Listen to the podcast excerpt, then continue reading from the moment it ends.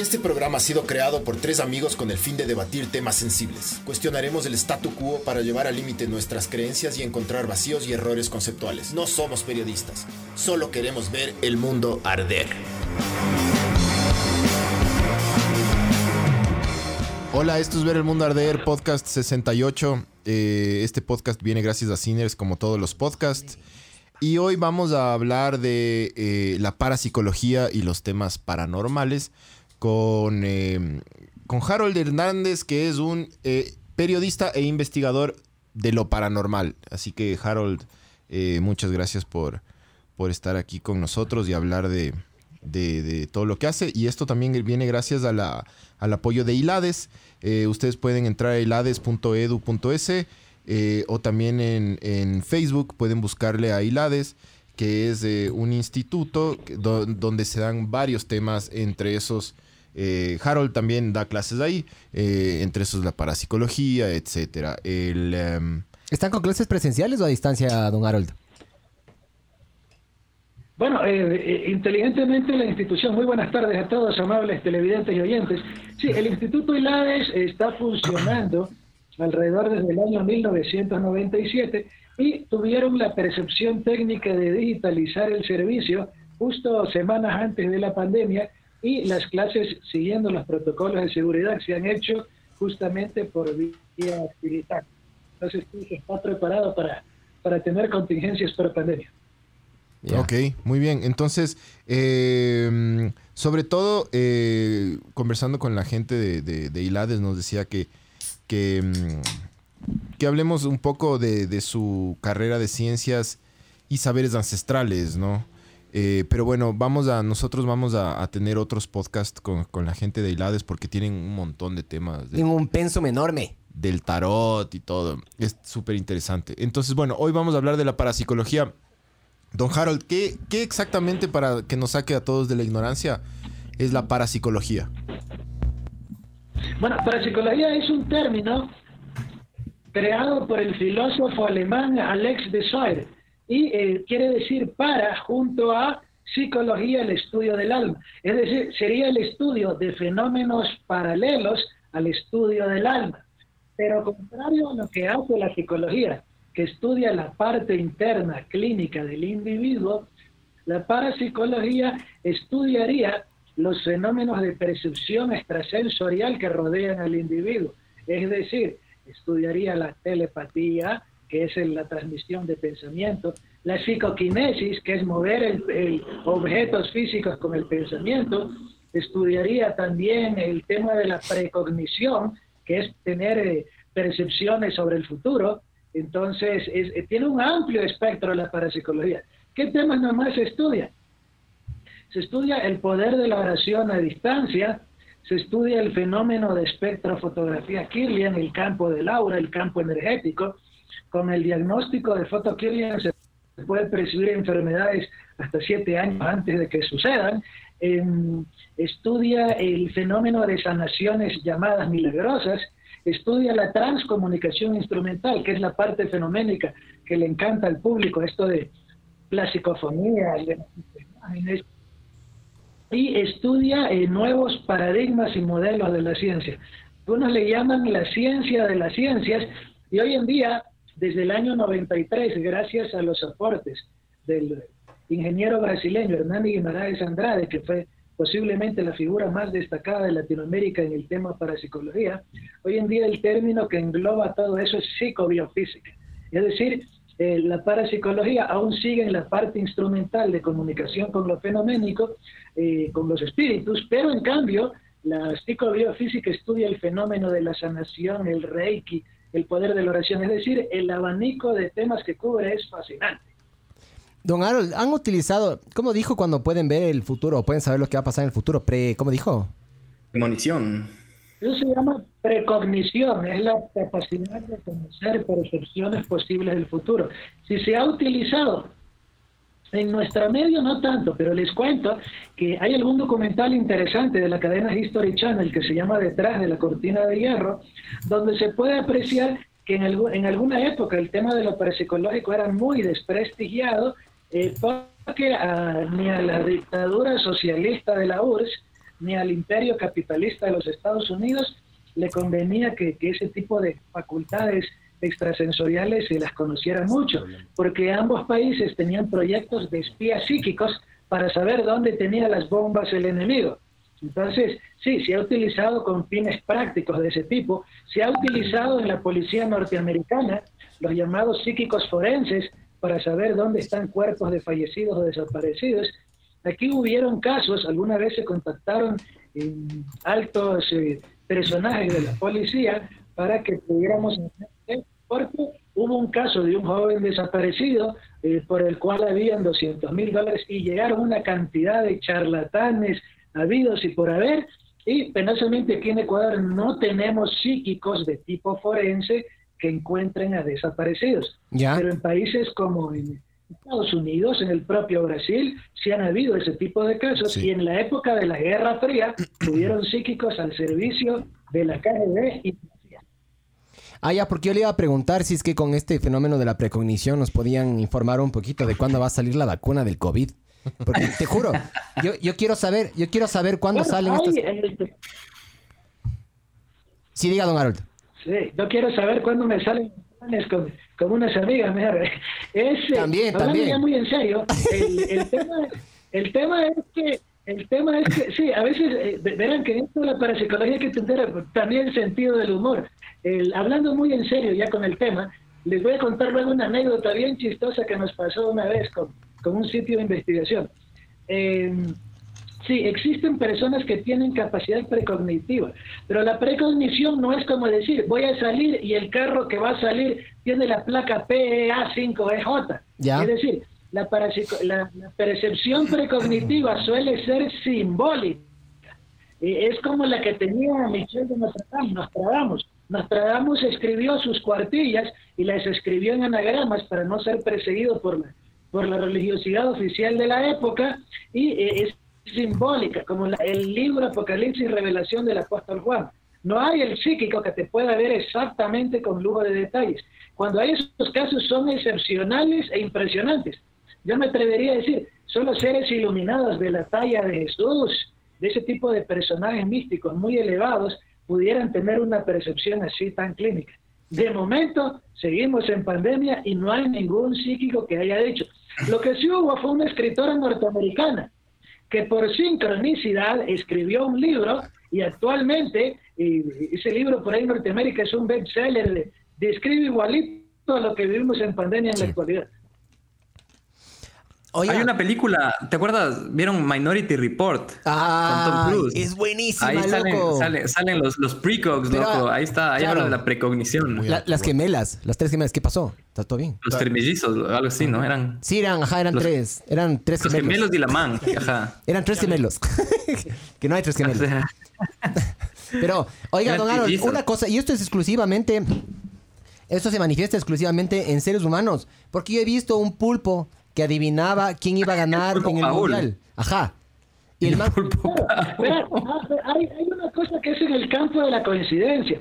En el, en el caso del pulpo Paul era más bien un tipo de juego que dieron y, y, felizmente para el que lo puso al pulpo Paul le salían bien los aciertos y etcétera. Claro. Pero ya hablando en términos de los animalitos, existe un biólogo que se llama Rupert Sheldrake. Rupert Sheldrake es considerado uno de los mayores intelectuales y científicos de Gran Bretaña y él hizo estudios de, de telepatía y precognición de los animalitos.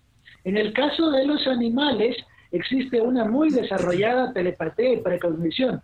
Tanto así que en uno de los tsunamis que hubo en territorio malasio, creo, hace algunos años, eh, justamente muchos animalitos domésticos escaparon a los altos y se, a los altos de la isla y se salvaron de la, de la catástrofe que fue la muerte de varios cientos de miles de personas. ¿Ya? Entonces sí hay, sí hay estudios de la telepatía y la precognición de los animalitos, sobre todo por, por temas de campo. Usted se ha fijado que los pajaritos cuando vuelan forman una letra D. Sí. Justamente porque en el campo, en el área de memoria, de ubicación geográfica, parecen tener cristales ferromagnéticos mínimos. ¿Ok? Y esa percepción electroquímica que tienen les obliga a alinearse como una varita que busca el campo magnético. Entonces, los animales saben cuándo migrar, cuándo reproducirse. Tienen, un órgano nasal que capta feromonas. Un perro sabe cuando una hembra está en celo a 6 kilómetros. Sí, sí. Los humanos, también. Porque los humanos. los hipotequeros, barreros, igual en esas feromonas. El resto atrasaditos. Ok, pero, pero sí, entonces hay, hay un nivel de percepción que es instintivo, que viene programado, y hay un nivel de, de percepción que es extrasensorial. Y eso en el ser humano depende de la glándula pineal, que hoy en día ha sido estudiada gracias a los avances del científico Sergio Felipe de Oliveira, que es la mayor autoridad en el estudio de la neuropsiquiatría orientada a lo paranormal. A ver, don Harold, eh, nosotros em, quisiéramos llevar la conversación más al, tema de la... Mm, no del pulpo Paul, sino no, no, del... perdón, bro, perdón. No del pulpo Paul, sino de, del tema de las apariciones y los... Los, los, cucos. Los espíritus chocarreros, como los que no sabemos del tema le decimos. Eh, usted usted eh, está muy vinculado a, esa parte. ¿Usted, eh, cómo ustedes son contactados por por personas que quieren que se resuelvan esos temas o algo así. Eh, ¿A ustedes les llaman para resolver eso? ¿cómo, se dio la historia de la parapsicología en Ecuador? El Instituto ILADES desde su fundación tiene la, tiene la materia de parapsicología. Es decir, es la institución pionera en estudiar esto científicamente.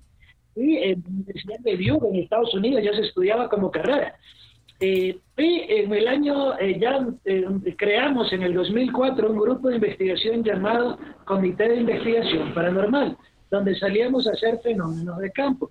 Años después me vinculé a una radio que se llamaba El Terror, llama tu puerta, hoy por derechos de, de nombre, el programa se llama Las Puertas del Terror, pueden ver todos los documentales que hemos hecho en el Ecuador, y empecé a cubrir el tema de forma periodística más que desde la parte académica que lo hacía Milares.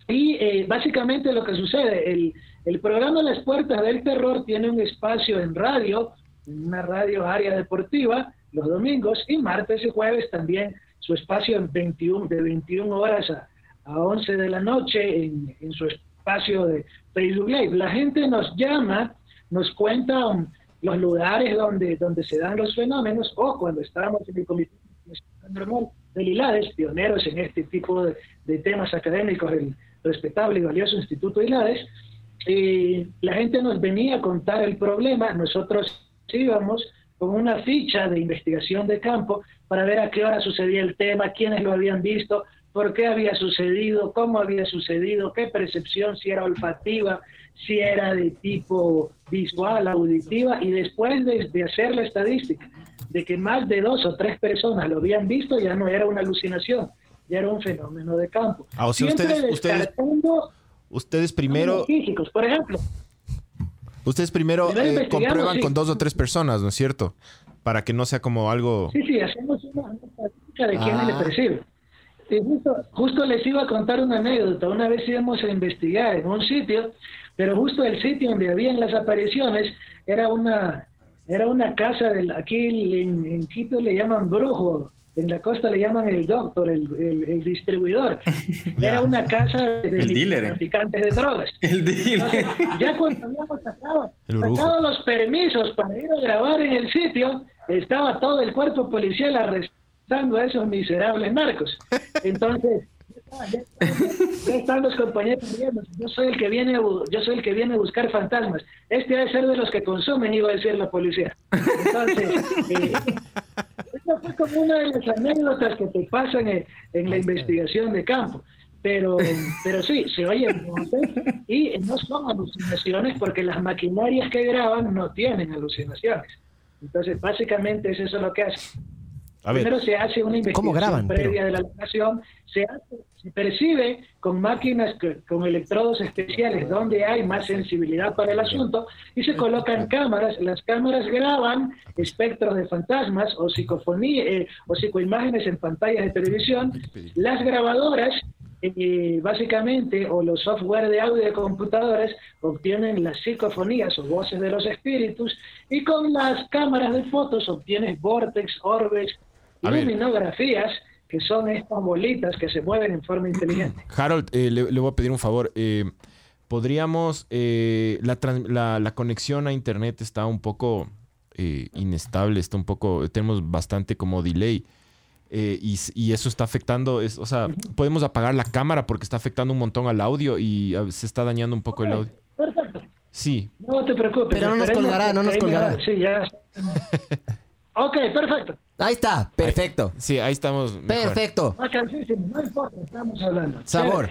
Oiga, don Harold, aquí me dicen una pregunta también, pero bueno, eh, avancemos un poquito con este tema que no está. Sí, porque a ver, Harold, Harold, ahorita nos estaba contando cómo, cómo se puede detectar. Ya. Eh, Mi pregunta es, o sea, desde un punto de vista tecnológico, ¿qué, qué es? Justo estaba diciendo eso, Harold. Nosotros tenemos, eh, tenemos un rango visual, creo que es del ultravioleta, un poquito a, un lado y del infrarrojo al otro lado, ¿ya? Eh, hay, hay, un espectro enorme, ¿no es cierto? O sea, ¿cómo hacen para grabar? ¿Cómo hacen? También nuestro. Como es nuestra sensibilidad auditiva, llega hasta ciertos kilohercios. O sea, ¿cómo miden, ¿cómo miden eso? Lo explico desde la, desde la física. Un poquito. A ver, en los fenómenos paranormales se dan en las áreas donde son sensibles a estos fenómenos, ah, se dan distintas tipologías de, de efectos de campo. Uno de los elementos que se da son temperaturas. Entonces, se llevan aparatos que son sensibles a la, al cambio térmico abrupto. Uno, eh, se llevan electrodos que perciben dónde hay mayor electricidad de campo para poder saber dónde pudiera percibirse mejor el fenómeno. Es decir, aquí no te inventas nada, toda la maquinaria lo hace. Eh, la cámara debe tener un buen filtro night shot. Curiosamente, y, esto para sorprender, las cámaras antiguitas de cinta mini DV, las que tenían las Handycam, que tenían night shot, suelen ser muy sensibles más que muchas cámaras modernas. a veces se, se utiliza tecnología old school para ciertas cosas. Eh, lo mismo sucede a veces con las grabadoras de voces antiguas, captan otro grado vibrátil. Ahora explico lo que usted me preguntaba desde el rango de la sensibilidad humana. El ser humano tiene lo que se llama nivel de sonido, el, que usted escucha normal, que es de 16 a 20 mil vibraciones por segundo. Eso se llama sonido, porque nosotros le escuchamos. Lo que va de 20 mil vibraciones por segundo en adelante, eso se llama ultrasonido y lo que va de 16 vibraciones a cero por segundo se llama infrasonido. Sí. Las psicofonías, en una gran mayoría, suelen grabarse en el rango de lo que se llama infrasonidos y a veces en ciertos rangos de ultrasonido. Entonces, debe llevar un buen software de audio y luego amplificar con los mismos plugins que tiene el software ese tipo de, de sonido que no fue audible mientras se hizo la grabación y luego ya ese sonido aparece en nuestro espectro audible. Es decir, los espíritus se comunicarían desde una banda vibrátil de otra dimensión y tenemos que adaptar nuestra tecnología para captar esos infrasonidos donde se encuentran esas voces del más allá. O sea, pero los perros sí pueden oír, porque o, no, o algunos otros animales que tienen diferentes rangos auditivos. Hay el silbato para alejar a los perros, hay la máquina vibradora para alejar a los ratones. Los, los perros eh, tienen una sensibilidad muy particular, porque hay el mito, esto ya lo explicaron los científicos y el doctor Rupert Sheldrake, biólogo del que hablábamos hace un rato, porque hay el mito de que el perro puede, puede aúlla cuando alguien va a morir, por una razón simple. Cuando, alguien va a morir. cuando una persona está por morir, segrega un olor feromonal químico que es propio del que está muriendo. Y el perro, al sentir que su amo, que su amigo o que el vecino que conoce está enviando una, emanación química feromonal de Se armó el festín ahora. pena. De hecho, en Estados Unidos, y esto es información pública, lo pueden ver en Google, empezaron a experimentar, hacerle olfatear a los perros tumores de cáncer, operados y extraídos eh, en frasquitos. Y después ellos iban a hospitales y olfateaban y sabían qué personas tenían cáncer mucho más rápido y efectivo que las máquinas electrónicas. Claro, las máquinas que usted le detectan la tumoración oncológica van a costar cientos de miles de dólares y entrenar al perro le costará muy poquito. Pero un poquito el, ese tipo de percepción que tienen los animalitos les ayuda a recibir ese tipo de rangos de información que nuestra sensibilidad humana no necesariamente la tiene. O sea, los perros, por ejemplo, han utilizado los perros para les llevan, por ejemplo, cuando hay algún en algún caso forense, yo que sé que, que no encuentran el cadáver. Hubo un caso que no me acuerdo exactamente de quién era, que debajo del piso de una persona le mata a otra. Le mete abajo del piso, sale en tierra y encima de eso le mete concreto. ¿Ya? Llevan un perro y el perro empieza a volverse loco en una zona. Y resulta que una persona estaba abajo, enterrada. Entonces sí, los perros tienen una capacidad, sobre todo de, de, olfato. Increíble, loco. Entonces sí, sí. Eso es, eso es, eso es capacidad sensorial, eh, para que vean que en la naturaleza cada ser humano fue dotado de distintas capacidades. En el caso, en cambio, extrasensorial, se han dado lo que se llaman los aromas de santidad, que, que, se percibían en personajes como el Padre Pío, en Francisco de Asís. En el Padre Pío es mucho más interesante porque él fue estudiado con la ciencia del siglo XX. El psíquico Chico Xavier en Brasil, también estudiado hasta la saciedad, hasta los científicos de la NASA lo estudiaron. Y otro gran psíquico también, de, curiosamente, de notable espiritualidad, el Sai Baba, también fue muy estudiado por la ciencia. Entonces, en el caso de los seres humanos, esta proyección de energía paranormal produce a veces estos efectos extraordinarios de aromas celestiales, y pueden leer el pensamiento, tienen otro tipo de habilidades que trascienden lo ordinario.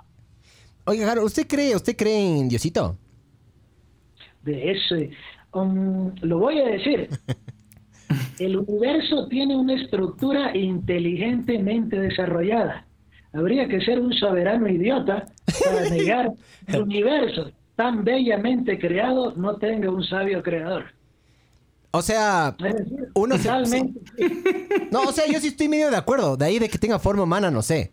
Pero... No, eso es otra cosa. Lo que pasa es que, verás, eh, y está muy bien que la gente joven se pregunte y todo el asunto, porque verás, tenemos una visión muy antropocéntrica. ¿Y por qué? Sí. Porque cuando se crea la tradición católica, se mezcla el panteón romano una bella tradición cristiana y Occidente no fue cristianizado, fue romanizado. Entonces nos dieron la imagen del dios Pan, de un diablo con cachos, ese era el dios Pan de los griegos. Nos dieron la imagen de un dios tipo el rey Zeus, un viejo barbón que te está mirando todos los males.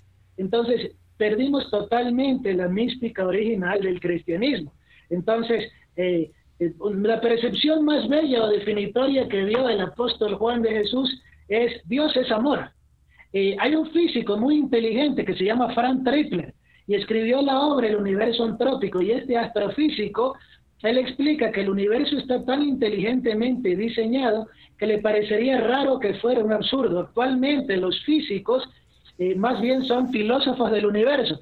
Si usted es ateo y es agnóstico, está en su derecho, usted puede leer a científicos como Stephen Hawking.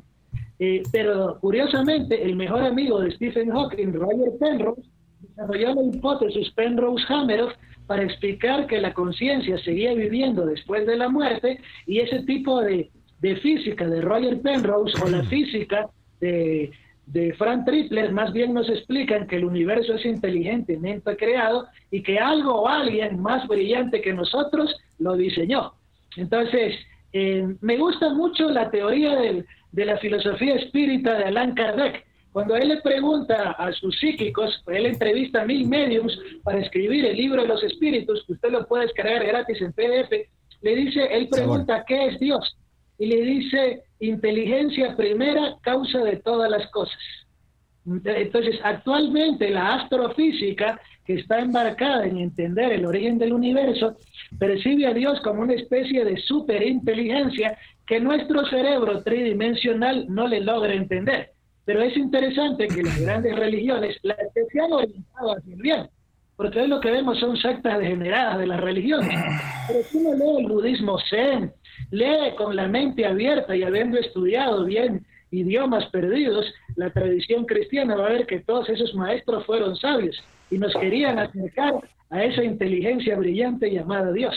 Oiga, mi estimado Harold, eh, Hablando de Stephen Hawking, que es como el físico más reconocido de nuestros tiempos, bueno, él se es declarado abiertamente ateo, ¿no? Y cree que el universo... No, no, el man dijo, eh, el man, el man al final de su que vida... No, que, no, es, que no es, o sea, que él, cree que la idea de Dios no es necesaria para explicar su origen. El final, al man al final intentó cambiar eso porque se dio cuenta que al decir que es agnóstico, eh, la gente le iba a intentar convencer de lo contrario. Ateo, ateo. El man dijo, el man ateo, agnóstico, no importa. muchos físicos, muchos de los físicos que han ganado premios Nobel son ateos. El último libro de Stephen Hawking, él demuestra matemáticamente la no existencia de Dios. Alan Turing también era ateo, ¿cachas? Uno, uno de los errores de la, de la ciencia actual, eh, penosamente, y voy, me voy a dar tiempo de explicar un poquito datos históricos. En alguna época existió Isaac Newton, que tuvo una enfermedad grave quedó enfermo y casi pierde la vida. Nunca le cayó una manzana en la cabeza. Y él, mientras estaba muriendo, hizo lo de la célebre frase: ¿En qué se parece Dios y el odontólogo?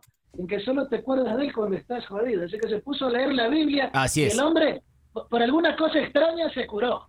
Entonces, el hombre se declaró religioso. Y él decía, esto decía Newton, que en la Biblia estaban explicadas las leyes del universo.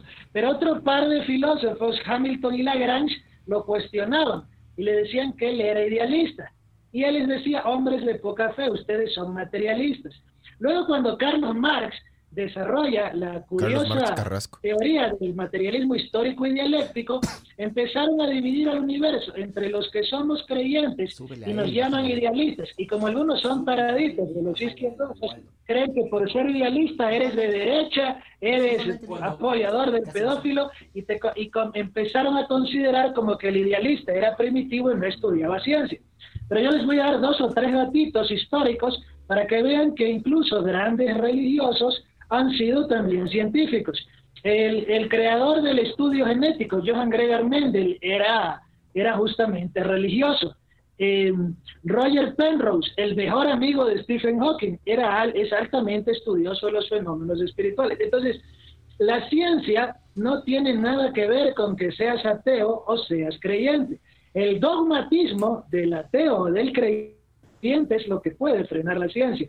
Ahora, Curiosamente, a el, personaje Stephen Hawking, que es un personaje, en esas carnecitas ahí, todo con las limitaciones, le puso los cuernos a la mujer con la enfermera. Sí. Entonces, era un personaje, hermano, y, era, y, muy, y muy ególatra. Pero curiosamente, todo ateo, de, él necesita un amigo que lo haga entrar en otro tipo de razones.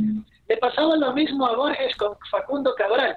Borges siempre le decía a Facundo Cabral, hábleme de su Dios porque quiero entender qué alegría tienen ustedes en la fe. Y lo mismo sucedía, el amigo con el que más debatía Stephen Hawking era justamente el brillante Roger Penrose, amigo que estudia hasta ahora, aún vive, tiene 85 años, el fenómeno psicoespiritual y aceptando entonces la posibilidad de una divinidad. Entonces, no hay que ser fanático, hay que dejar ese dogma primitivo de pensar que el que es ateo es científico y el que es creyente no lo es pudiera pasarme dando la larga lista también de premios Nobel que han sido creyentes, eso es secundario.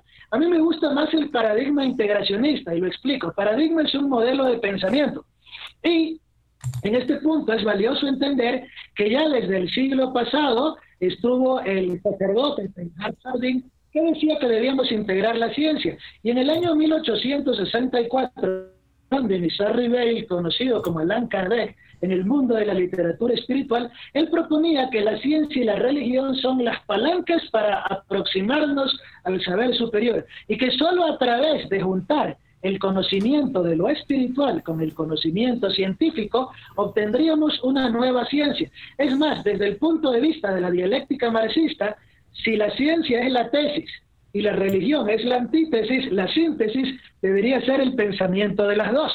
Pero penosamente la barbarie marxistoide izquierdosa decretó la muerte de Dios cuando en 1918 Luna Charsky decidió lanzar balas al cielo y decir que habían fusilado a Dios. E, es muy triste cuando, cuando la propia ciencia social se dogmatiza. Entonces, por ejemplo, les explico, hasta el siglo XVIII cualquier problema patológico de la conciencia era considerado caso de exorcismo. Llegó Freud y desarrolla el psicoanálisis y ahora entramos a un nuevo campo. Llegó también Philippe Pinel y se desarrolló la neurología. Pero hoy en día la ciencia es que estudia los fenómenos del universo se llama neuroteología. Y la neuroteología ya estudia a otros niveles el efecto de la oración, el efecto meditativo, en la salud, el efecto de las curaciones milagrosas. Libro recomendable, El médico perplejo, justamente es una obra interesantísima donde un médico se gradúa haciendo una tesis mostrando llamadas curaciones milagrosas o imposibles y demostrando que la ciencia actual aún no tiene un paradigma completo para entender el fenómeno psicoespiritual. Ahí tenemos también otro personaje brillante, eh, justamente el doctor Andrew Newber, eh, estudió su neuroteología. Tenemos a Michael Perkins, un montón de científicos que ahora estudian desde lo neurológico el campo espiritual. Don Harold, o sea, está clarísimo. O sea, sí. Punto, punto, punto para Harold, punto para Dios. y ya, verán, vamos a hacer un, vamos a hacer un, un, Veamos, veamos, veamos las preguntas. vamos a hacer un, Solo, solo, también quiero decir una cosa, Laron. Científicamente se ha comprobado, al menos yo vi eso en una película, que cuando, cuando una persona se muere pierde 21 gramos. Eh, hicieron una película. no seas hijo de Pero esa película está basada en, hechos reales, supuestamente, loco. Sí. sí. A ver, hay que hacer, hay que hacer, ah, hay que hacer un, un time out. eh, sí, eh, tenemos un montón de preguntas, ¿verdad, don Harold? Vamos a, vamos a hacerle las, soy yo, soy yo, soy yo. Vamos a hacerle las, las, preguntas porque el público le está, le está preguntando a usted un montón de cosas. Le vamos a ahorita a contar las preguntas y después sí, sí, sí sería bueno eh, ir al campo de ya de las apariciones de los espíritus.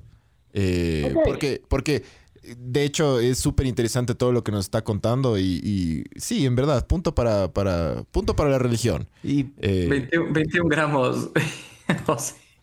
21 gramos, o sea, no está probado eso, lo que, lo que dices. Lo que o sea, yo vi una película, loco. Yo vi una película. Estudiado. De cada uno de esos temas pudiéramos hacer un programa entero. Vamos con las preguntas. Es que ese es un tema, claro, que, que la parapsicología y un montón de cuestiones, o sea, o son considerados para pseudociencias o, o protociencias, ¿me entiendes? Ah, aclaremos eso, verá. No, eh, sí, sí, aclare, aclare. No, time out, no, no, perdón. un, tema, un, tema, importante, verá, uno de los errores de Occidental, les recomiendo leer justamente a Jürgen Habermas con el libro La ciencia y técnica como ideología. Hoy pensamos que todo lo que se acomoda al paradigma de ciencia del siglo XIX es ciencia. Entonces, la ciencia cambió. Lean el libro La estructura de las revoluciones científicas de Thomas Kuhn. Hoy estamos en la física cuántica, no en la newtoniana. La, la, parapsicología se entiende desde física cuántica, no como la de cierto político que habla de cuántica y no tiene ni idea de qué es. El Lenin, oiga, pero y para los que no leímos el libro, ¿nos puede dar un resumen? Eh, básicamente una cosa, voy, voy a ser muy concreto. A ver, si usted sigue con la ciencia que le enseñaban en la escuelita, usted viene, nace, crece, reproduce y muere. Algunos tan feos que ni se reproducen, dice la ciencia. Ok, eh, eh, eh, es simplemente una ciencia muy primitiva. La ciencia en la que nos basamos todavía es muy del siglo XIX. La de velocidad es espacio sobre tiempo. La ciencia física multidimensional actual habla hasta de 11 dimensiones. Hoy en día estamos con la teoría de las cuerdas. Hoy en día eh, la teoría de Penrose Hameroff sostiene que cuando usted emite un pensamiento, este puede emitir cuantums de energía que pueden afectar en el otro individuo. Eso también es el secreto, pero sería explicada desde la física de Roger Penrose. Con la ciencia antigua marxistoide, materialista. Ojo, y ahí voy a este dato. Los pues. rusos siendo ateos y marxistas, desarrollaron el mayor campo de investigación psicotrónica mejor que los Estados Unidos. O sea, esto no depende de que creas o no, sino de que cambies a un paradigma más amplio de la ciencia para entender el fenómeno paranormal. Don Harold, pero verá, una cosa, una cosa que yo he visto, hace años hicieron, hace años hicieron un, un concurso, creo que ya lo cerraron, que le daban, creo que era 100 mil dólares o un millón de dólares a una persona de que pueda de forma eficiente probar un fenómeno paranormal. ¿Ya? Eso fue James Randi. Eso, eso, eso lo hizo el científico James Randi, un mago profesional que se dedicaba a desenmascarar fraudes paranormales. Pero nadie, nadie se ganó el premio. El señor James Randi nunca tuvo acceso a los laboratorios de la CIA de la KGB nunca investigó a los grandes psíquicos de Brasil y él estaba invitando a los charlatanes. Es como que yo me ponga a decir, a ver, yo quiero comprobar que las peluquerías no existen y como en mi barrio no hay peluquerías, yo digo, por lo tanto, no existen. Es un poco ese juego el que hizo James Randi. Entonces, James Randi debería también probar con teorías de laboratorio eh, si es que existe o no. ¿Me explico? Es decir, es como que yo me pare, como lo que le pasa a Jaime Rodríguez que dice, me paso filmando 20 horas ovnis y viene cualquier físico que nunca investigó el fenómeno ovni te dice no existe. Eso se llama sesgo investigativo. Entonces, es como lo que decía Krishnamurti, no porque mil ciegos se pongan de acuerdo que el color azul no existe, el color azul va a dejar de existir. Es decir, para comprobar algo hay que comprobarlo con datos científicos. Es que ese es el problema que tengo yo. O sea, si es que a mí me quieren hacer creer algo, yo tengo que ver las pruebas. Aunque sean limitadas, aunque sea como sea, yo, yo así. Eso es un pensamiento escéptico y es, es interesante. Pese a que la conversación se extiende en ese sentido de, de, más bien de la dilucidación y del debate, es interesante tener ese punto de vista. Es decir, eh, la ciencia tiene bioestadísticas. Perdonen que me salte otro tema. Es como ahora usted ve un montón de taraditos antivacunas, conspiracionistas. Eso sí son bien taraditos. Que la vacuna tiene chip y que te van a envenenar. O sea, o que son autistas y de que, y que la cuatro fases fue comprobada por un protocolo científico. Lo mismo, la parapsicología en laboratorio ha mostrado con estadísticas que sí tiene amplias posibilidades de convertirse o de ser un tema de estudio. Por último, solo para que vean cuánta plata me he ganado como parapsicólogo, cero dólares. Porque yo me gano plata dando clases. Cuando hago investigaciones de campo, nunca he cobrado. Más bien a mí me toca poner para la batería de la cámara, para el bus, para el taxi. Entonces, no estamos hablando del charlatán de la esquina que te trae al ser amado, que te engaña y todo eso. Estamos hablando de gente que estudia con criterio y con protocolos científicos. Entonces, ya si alguien quiere creer o no, está en su derecho. Y es más, es muy bueno que vayan escépticos. Yo a las investigaciones de campo, cuando las hay, suelo llevar a personas escépticas y por lo menos cuando después de la investigación pasan de escépticos a dudantes. Aaron, ¿nos podría llevar por favor a una de estas? Estamos próximos a hacer alguna, ya les avisaré cuando haya alguna, porque no es que sale no Pero más como escéptico como, como creyente, Miguelito. No, no, yo, yo voy abierto a que pase lo que pase. Es como cuando vas a, cuando vas a una visita de campo. Visita de campo. Harold, Harold, nos, podría, nosotros, nosotros tenemos un formato aquí en el podcast que, que a veces vamos y hacemos alguna visita de campo a algún, algún lado. Una vez una vez nos camuflamos en una iglesia y conversamos con un pastor que nos, que nos quería, quería curar nuestra alma, pero no, no, no pudo, pero... Pero fue, fue... No, mi alma. Sí, tu alma. Y tu homofobia. Y mi homofobia, ajá, disque homofobia. Pero eh, Usted podría a nosotros. No, es heterosexista, defiende su heterosexualidad. no sea maricón, defiende su heterosexualidad. Oiga, don A ver, veamos unas, unas, unas preguntitas. No, no, yo sé, ya, ya, a ver a las preguntas. Esperen un rato. Yo quiero ir a la salida de campo con Harold. Espere, eso estoy haciendo, sino que. define, por favor. Hasta eso interrumpen. Vamos. a ver. a ver, a ver. No, eh, no. Nada por interno. Harold, ¿usted nos podría llevar a nosotros algún, alguna visita de campo así que donde hagan las pruebas y donde podamos eh, eh, comprobar? Y podríamos, sería un golazo si es que nos deja también, nosotros tenemos unas camaritas también que son Night Vision, como usted dijo. Eh, sería un golazo si es que nos deja llevar eso, pues, y ahí hacemos una, una producción sabor. La que usas con la ñora. Estaremos haciendo una. Cuando haya una, busque, veremos para ver si se las envía. pero porfa, pero no se olvide, pero verá. hagamos, hagamos un Pinky Promise telequinético, como se diga a distancia, ¿ya? Vamos, vamos con los comentarios. a ver, preguntas, preguntas. Max Power dice, Don Harold, ¿qué piensa de Jaime Rodríguez? Justo que le mencionó hace un rato. ¿Charlatán o no charlatán? Es el mayor referente de la ufología sudamericana. Así es. sudamericana. Orgullo ecuatoriano. Y les cuento un poquito. Es el único personaje que se ha dado el lujo de nunca votar en las elecciones y pagar la multa. Esa es su forma de protestar contra la corrupta democracia que tenemos. Amigo, amigo nuestro, además. Aquí en Ecuador nunca cobra por una conferencia y, las da gratuitas. Y él, cuando habla del tema, obviamente comercia libros educativos del tema ufológico nunca y Cobra. Pero cuando sale a países como Chile o Argentina, sus conferencias son muy bien pagadas porque él básicamente tiene una biblioteca de casi 50 mil dólares en videos, biblioteca, con Se cayó al... Entonces, Jaime Rodríguez es el mayor ufólogo de Ecuador y yo diría uno de los más importantes en América y muy respetado. Penosamente aquí en la televisión ecuatoriana, salvo televisión Canela, hace años Ecuadís y Amazonas cubrieron el tema, pero no se le ha dado el relieve a la, a la gran capacidad investigativa que tiene el gran Jaime Rodríguez. Uno de mis reportajes favoritos de él fue el altar masón en la asamblea, cuando les desenmascaró que arriba tenían un altar de culto y de adoración en la asamblea y lo sacaron terriblemente, con toda la descortesía, lo sacaron de la, de la Asamblea Nacional. No. Jaime es un brillante ufólogo. Es un brillante amigo también del, podcast. Del programa. A ver, Santiago Andrés Martínez Rivera dice, yo quiero conocer al diablo, ¿cómo hago? Ando pobre y mi alma hoy por hoy la estoy ofertando, dice.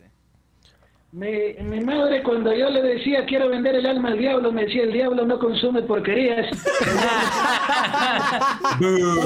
Toda la chucha. Al borde de la prostitución me dice, pobreza es vivir al borde de la prostitución, miseria cuando no hay quien cotice el producto.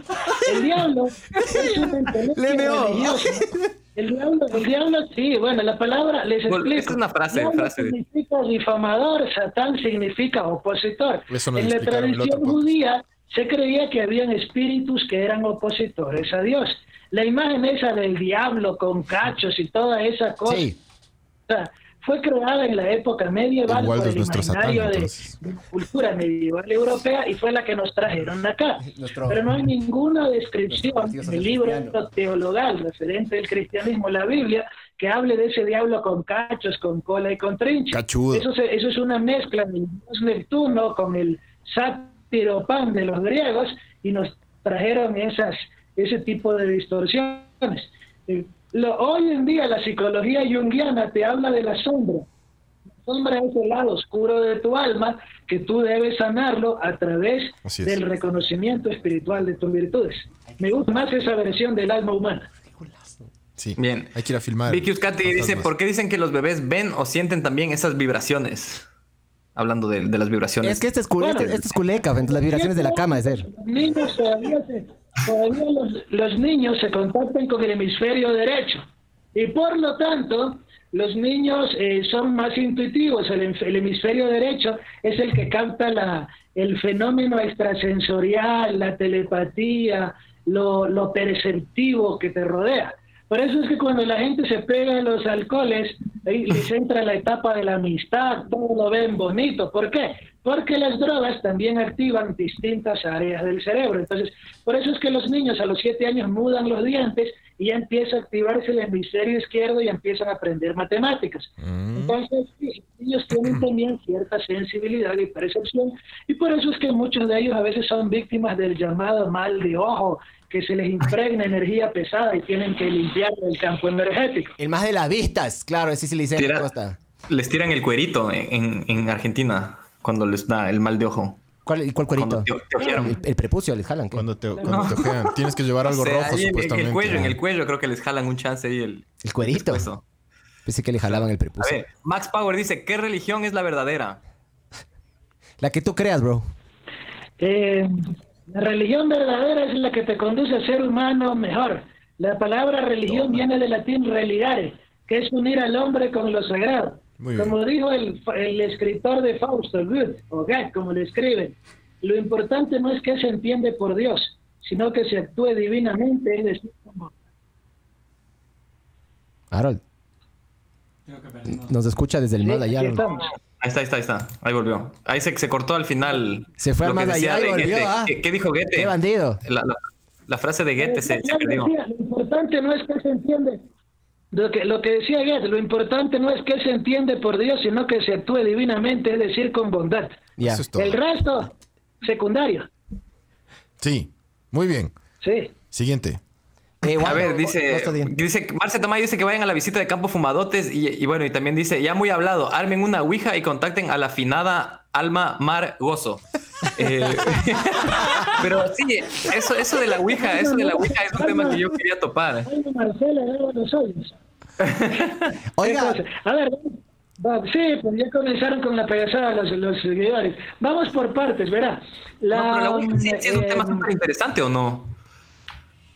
La Ouija es un tema interesante, pero a ver, primero, medio en broma, medio en serio lo que decían la gente, vayan fumados.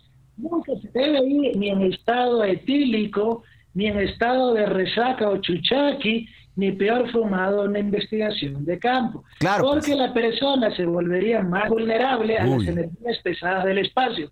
Otra, si se, se ha hecho investigación de campo con las Ouijas, pero no es aconsejable en personas con tendencia a la esquizofrenia o con ya patologías de base psicológicas, porque eh, las, los fenómenos paranormales que a veces se dan y a veces no se dan, sí pudieran afectar negativamente a estas personas.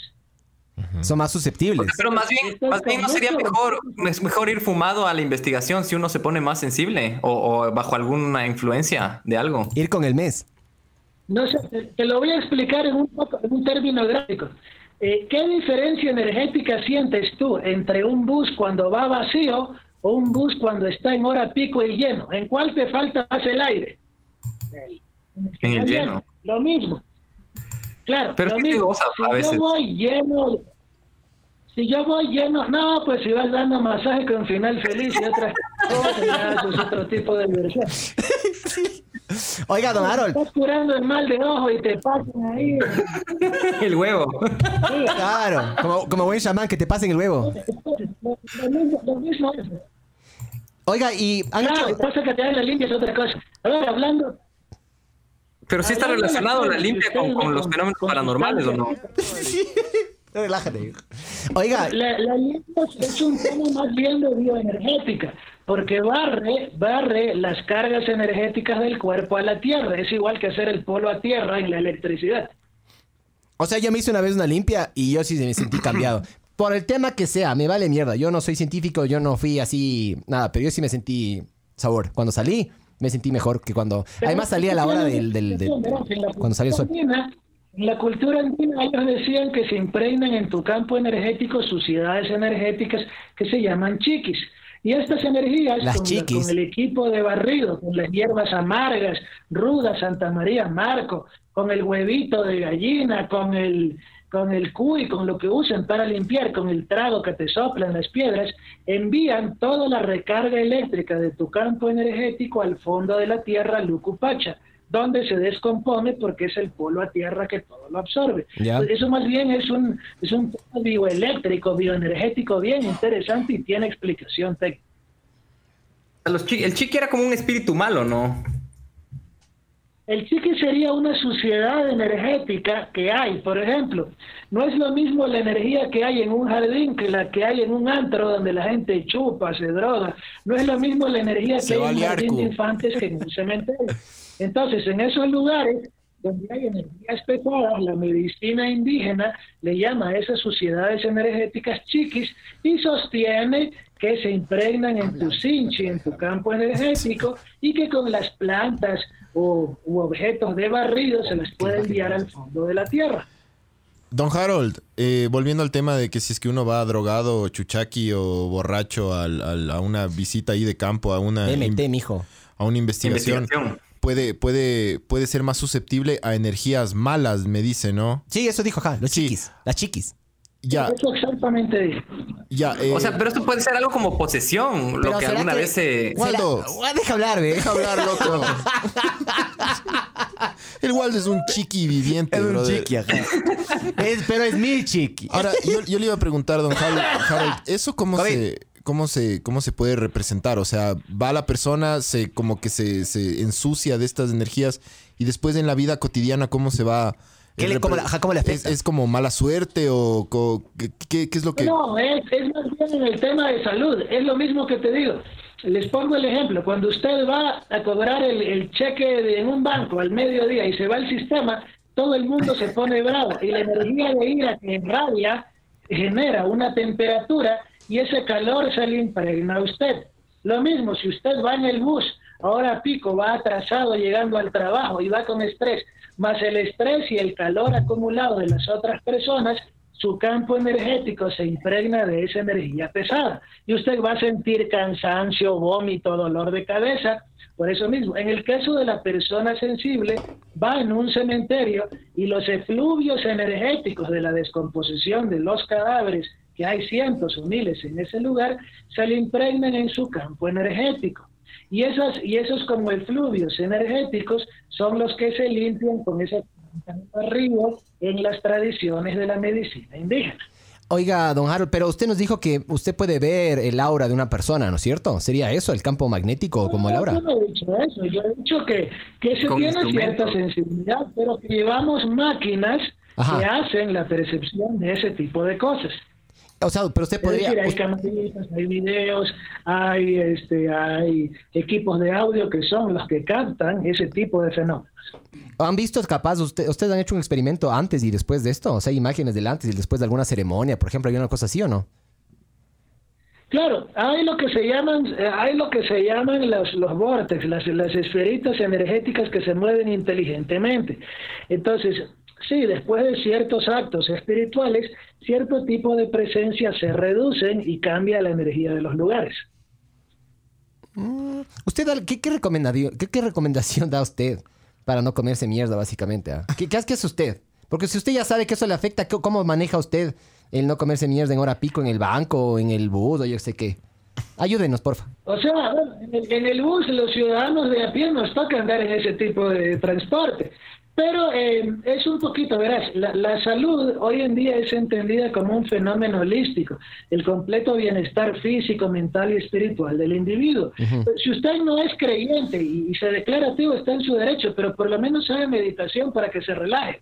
O sea, no le dé palo a todas las prácticas espirituales. Investigue las que le considere funcional. Entonces, yo entonces cuando, cuando hay, cuando hay espacio cómo desarrollar, practico artes marciales meditativas, practico oraciones de tipo espirituales, en mi caso, eh, salgo a caminar al aire libre, bebo bebidas naturales, jugos naturales, es decir, vivo una vida saludable. ¿A quién se está llevando el coronavirus? Al que está obeso, al que tiene el sistema bajo, al que tiene diabetes y tiene la presión altísima. Entonces, si uno regula sus variables clínicas corporales por llevar un buen estilo de vida, difícilmente energías pesadas o te van a impregnar o si se te impregnan virus en el entorno, te van a agredir un poco menos.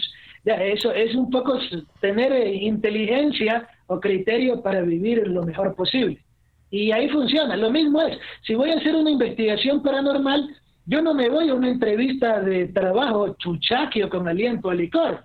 Entonces yo prefiero eh, ir con la mejor presentación e ir preparado para la entrevista. Lo mismo, cuando vas a grabar a un espíritu, piensa que vas a hacer una entrevista y vas con la imagen más respetuosa y obviamente no va a haber ninguna agresión a tu espacio energético. Entendido. O sea, verás, verás cómo hay que ir, ¿no? Y yo voy a chuchaqui. Pero vos, vos vas a, tratar de meter el puño en el culo al, fantasma. fantasma o que me mete la mí, sabor. Eh, a ver, hay, unos, hay unos comentarios en YouTube que acabo de ver. Ok. Eh, estudio europeo de diseño. Siga, siga, mi estimado Waldo. Listo. Sorry. Eh, listo, Vigines, esperando como siempre es como cuando te reúnes con tus panas de la esquina a reír de las mismas patanadas. Gracias por existir, Vigines, y hacernos reír. Saludos desde Chicago, Fornicario. No estudio, no estudio europeo de diseño, gracias a ti por existir. Ismael Ponce dice, ¿cómo se podría entender esos niños que tienen recuerdos de una vida pasada? ¿Es posible la reencarnación o es o no es real? Tengo en mi biblioteca el estudio del mayor científico de la historia de presuntos casos de reencarnación en niños. El doctor Ian Stevenson estudió 3.000 casos y los documentó.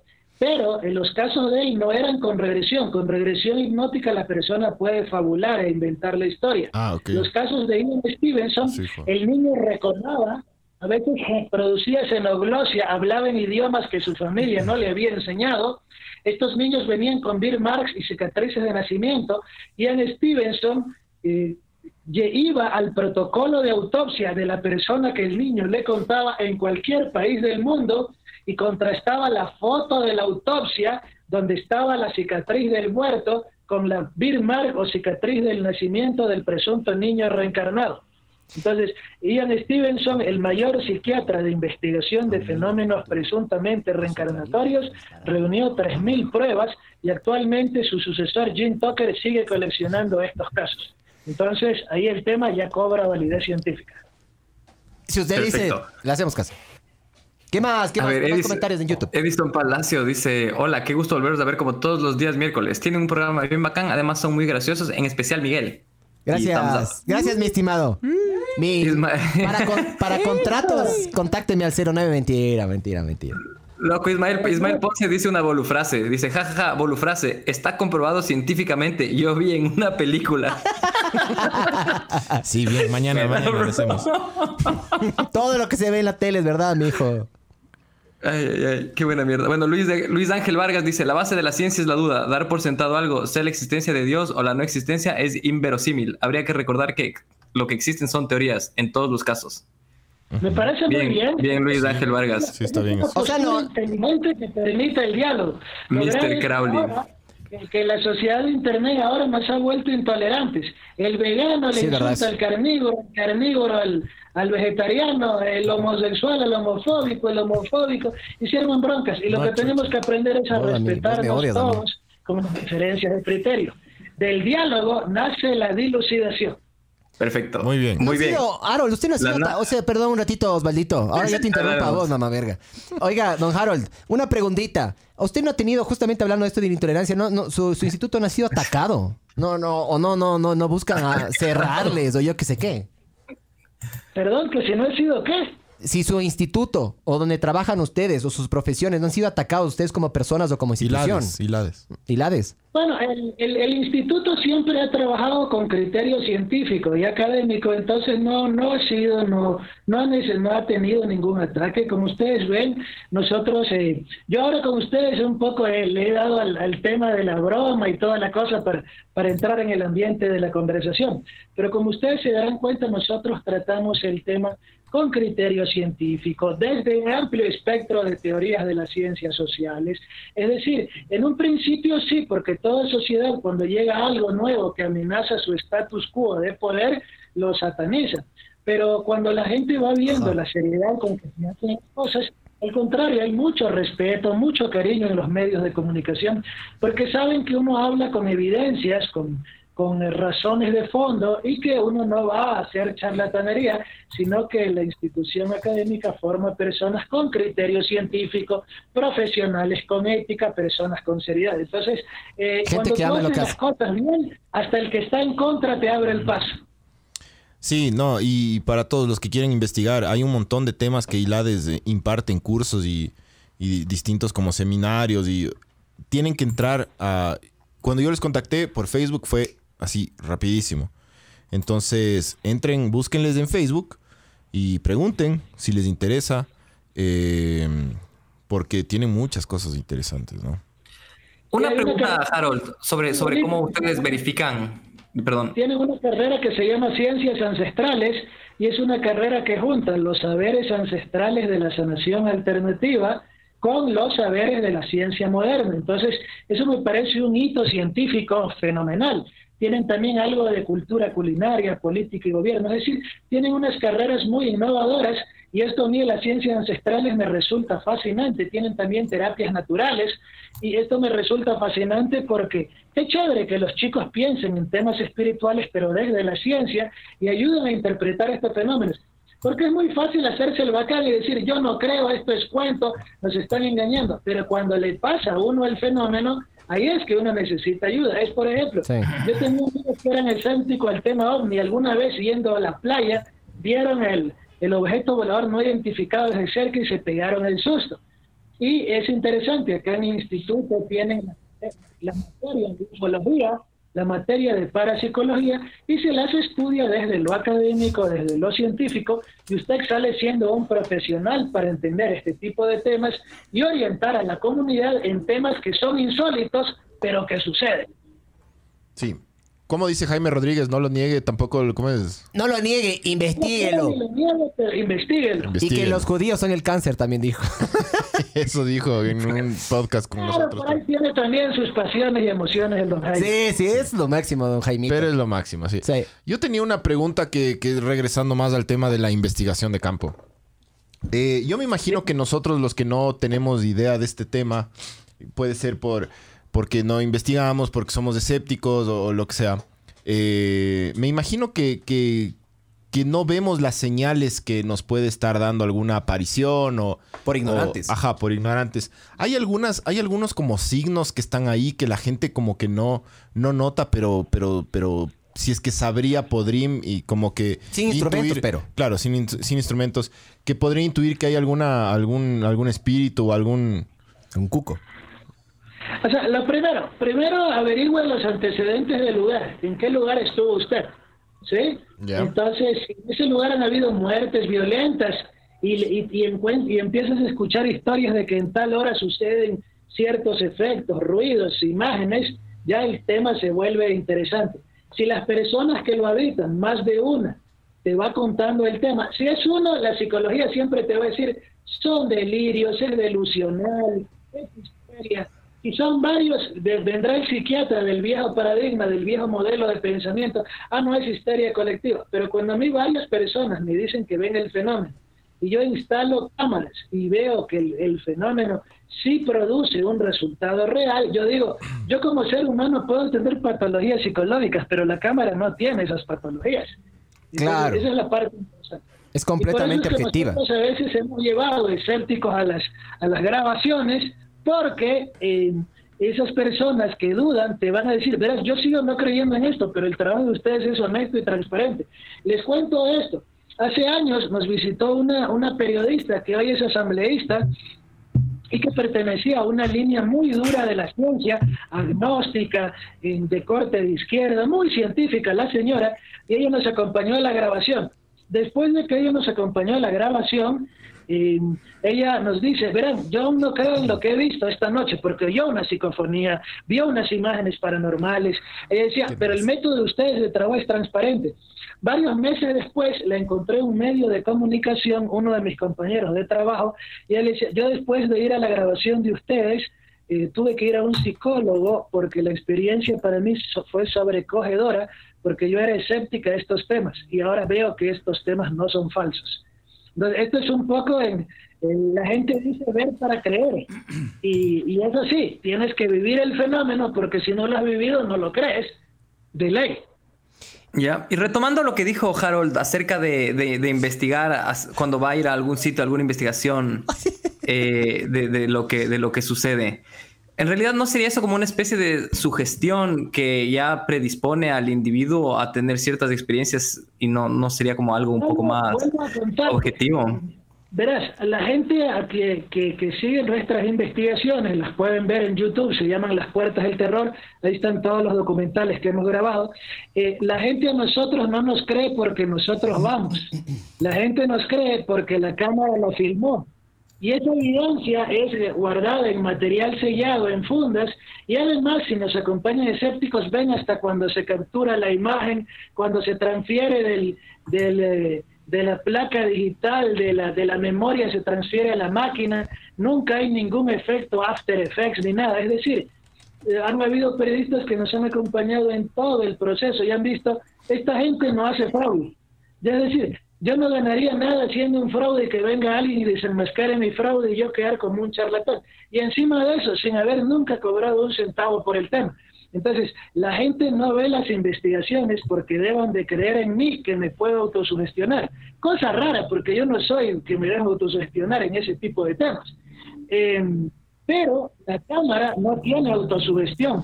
Y si la cámara no tiene sugestión, si no es una ilusión óptica y no es paradolia, si ya descartamos todas las posibilidades físicas, y eso es importante, en nuestros equipos de investigación hemos llevado a físicos, hemos llevado a magos ilusionistas para que vean dónde hay el fraude, y hay cosas que la física te explica. El piso de madera que resuena es que en el día con el sol la madera se, dilata y, en la noche se comprime y los clavitos se sueltan, por eso suena track, track, como pasos.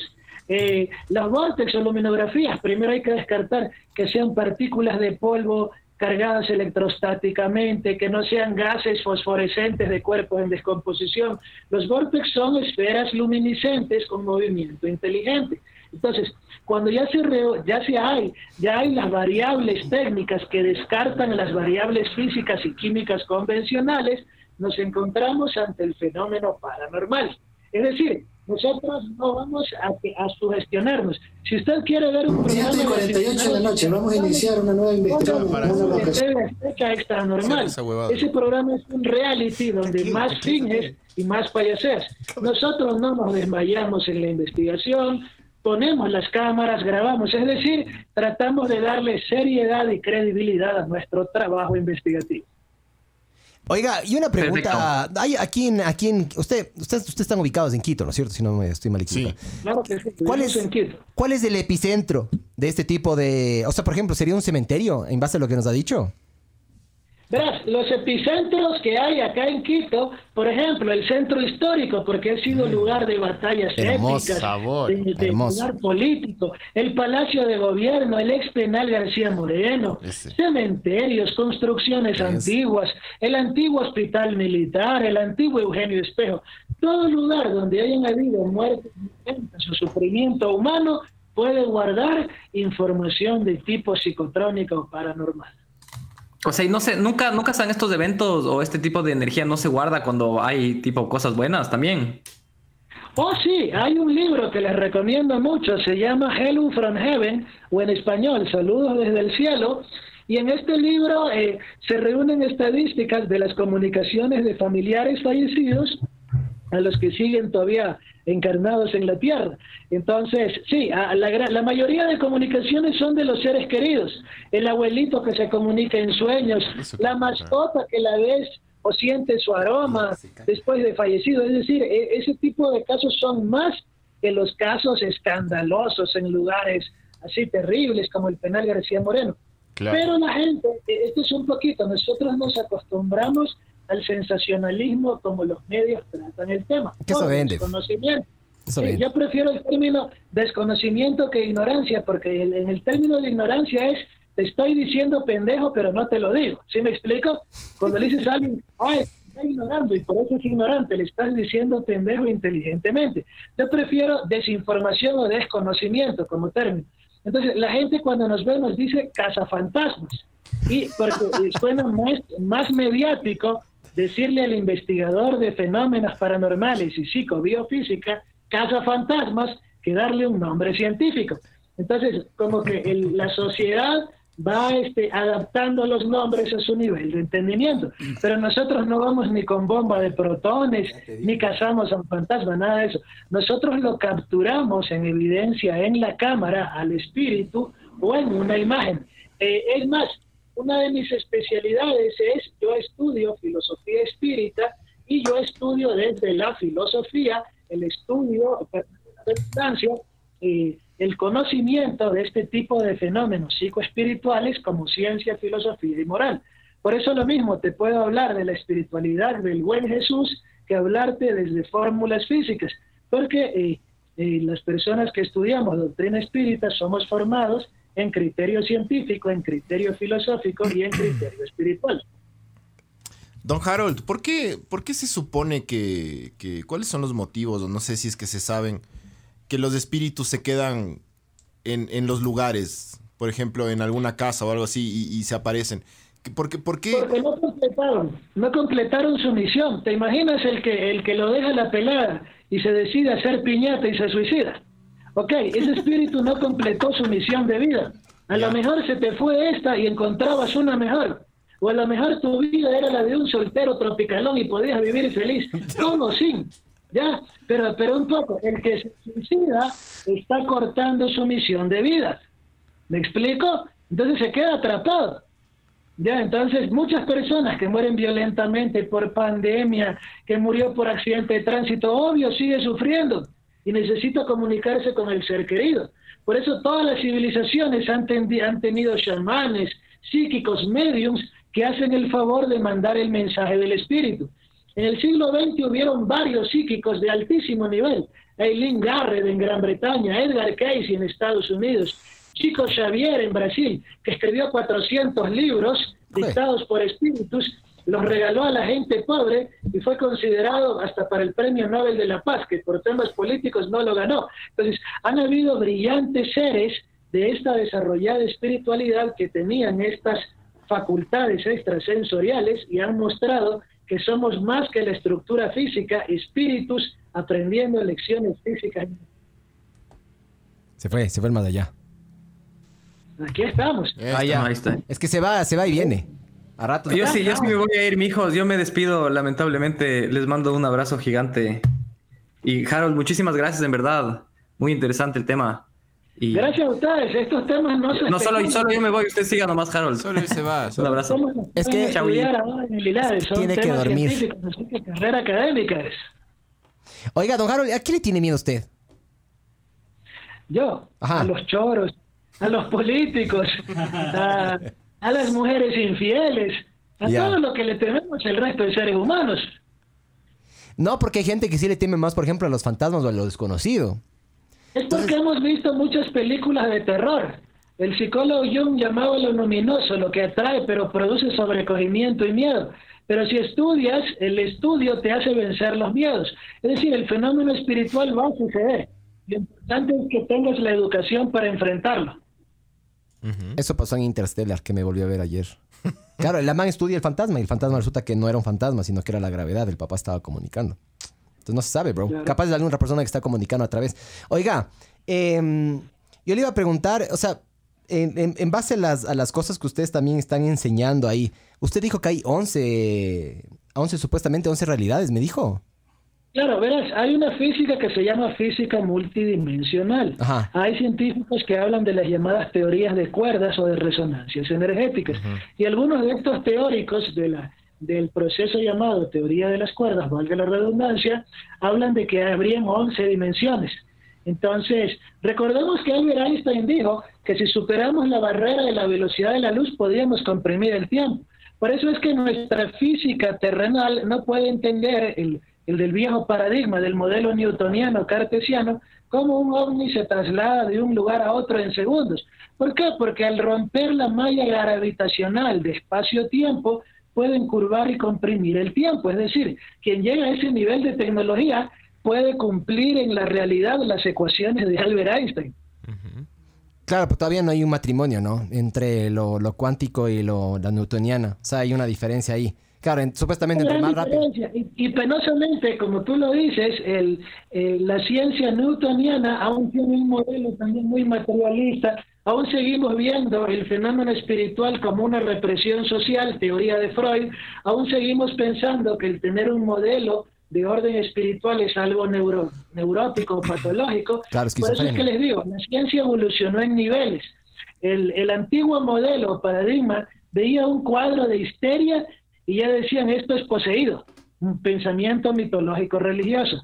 En la época de la neurología, Philippe Pinel sobre protocolos de tratar al paciente en hospitales psiquiátricos, aparece el lugar o con las teorías de neuroplasticidad surge la neurología. Pero hoy en día la ciencia llegó a nuevos límites y estamos estudiando lo que se llama neuroteología, el estudio del fenómeno espiritual desde la ciencia. Herbert Benson, cardiólogo, estudió a los lamas tibetanos, estudió a los frailes franciscanos y empezó a analizarlos clínicamente. Andrew Newberg, Michael Persinger y todos los neuroteólogos de la actualidad, e inclusive el físico Michio Kaku, eh, tiene un libro brillante que se llama El futuro de nuestra mente y nos enseña para dónde va la ciencia del futuro. ¿Por qué estos temas no se estudian en Ecuador? Decía el sociólogo Nelson Reascos de la Facultad de de Sociología de la Católica, brillante sociólogo, un brillante estudioso de política, él decía que Ecuador tiene como 250 años de atraso científico-tecnológico. Entonces, mientras aquí no resolvemos el hambre y tenemos a los, a los salcedos que se andan tarzaneando la plata de la pandemia, obvio, ¿qué nos va a interesar estudiar esa ciencia de avanzada? Pero países pues, como Estados Unidos, Japón, Francia, Gran Bretaña, sí estudian con seriedad el tema psicotrónico, psicobiofísico, psicología, porque es un tema de mucha seriedad. O sea, lleva a decir el tema, o sea, sí, hay full preguntas creo. Eh, lleva a decir el tema, por ejemplo, claro, eh, yo cuando he hablado, por ejemplo, con mi, mi esposa es re creyente, siempre digo esto, en todos los podcasts creo. Y ella, por ejemplo, dice la, la, el comprobar el tema de milagros y ese tipo de cosas. Y yo digo que, por ejemplo, en algunos casos puede ser que no sea milagros, sino simplemente es de esquizofrenia. Pero el rato que usted dice que investigan de forma colectiva y utilizan eh, máquinas o aparatos que son completamente objetivos, entonces ahí e, es, es la parte yo, que a mí me interesa full, a mí me encanta full la tecnología. Entonces si vamos a alguna salida de campo, yo voy a estar como bebé ahí chequeando todo lo que van a hacer, ¿me Claro. Por eso le insisto. Hay literatura muy buena, por ejemplo, hay un autor que se llama Robert Babrow que escribió el libro El médico perplejo. Y él como médico, él decía que cuando que habían pacientes con unas leucemias terminales y luego los, los, eh, la, hemodinámica de la sangre volvía a sus, a sus causas naturales y sus parámetros cambiaban, que los científicos no querían explicar en los congresos estos temas, porque muchos científicos cuando sucede algo que no cabe en su marco de pensamiento, se asustan o temen de ser, ser tratados de charlatanes. Por eso es que es bueno que el tema este de parapsicología se vayan sumando gentes de ciencia, hasta escépticos que puedan cuestionar el tema con altura, no negándolo, sino mostrando por qué lo niegan. Porque de eso se trata la ciencia, como decía algún amigo oyente, y no hay que aceptar ninguna no hay que aceptar ninguna postura con fanatismo, ninguna postura ideológica.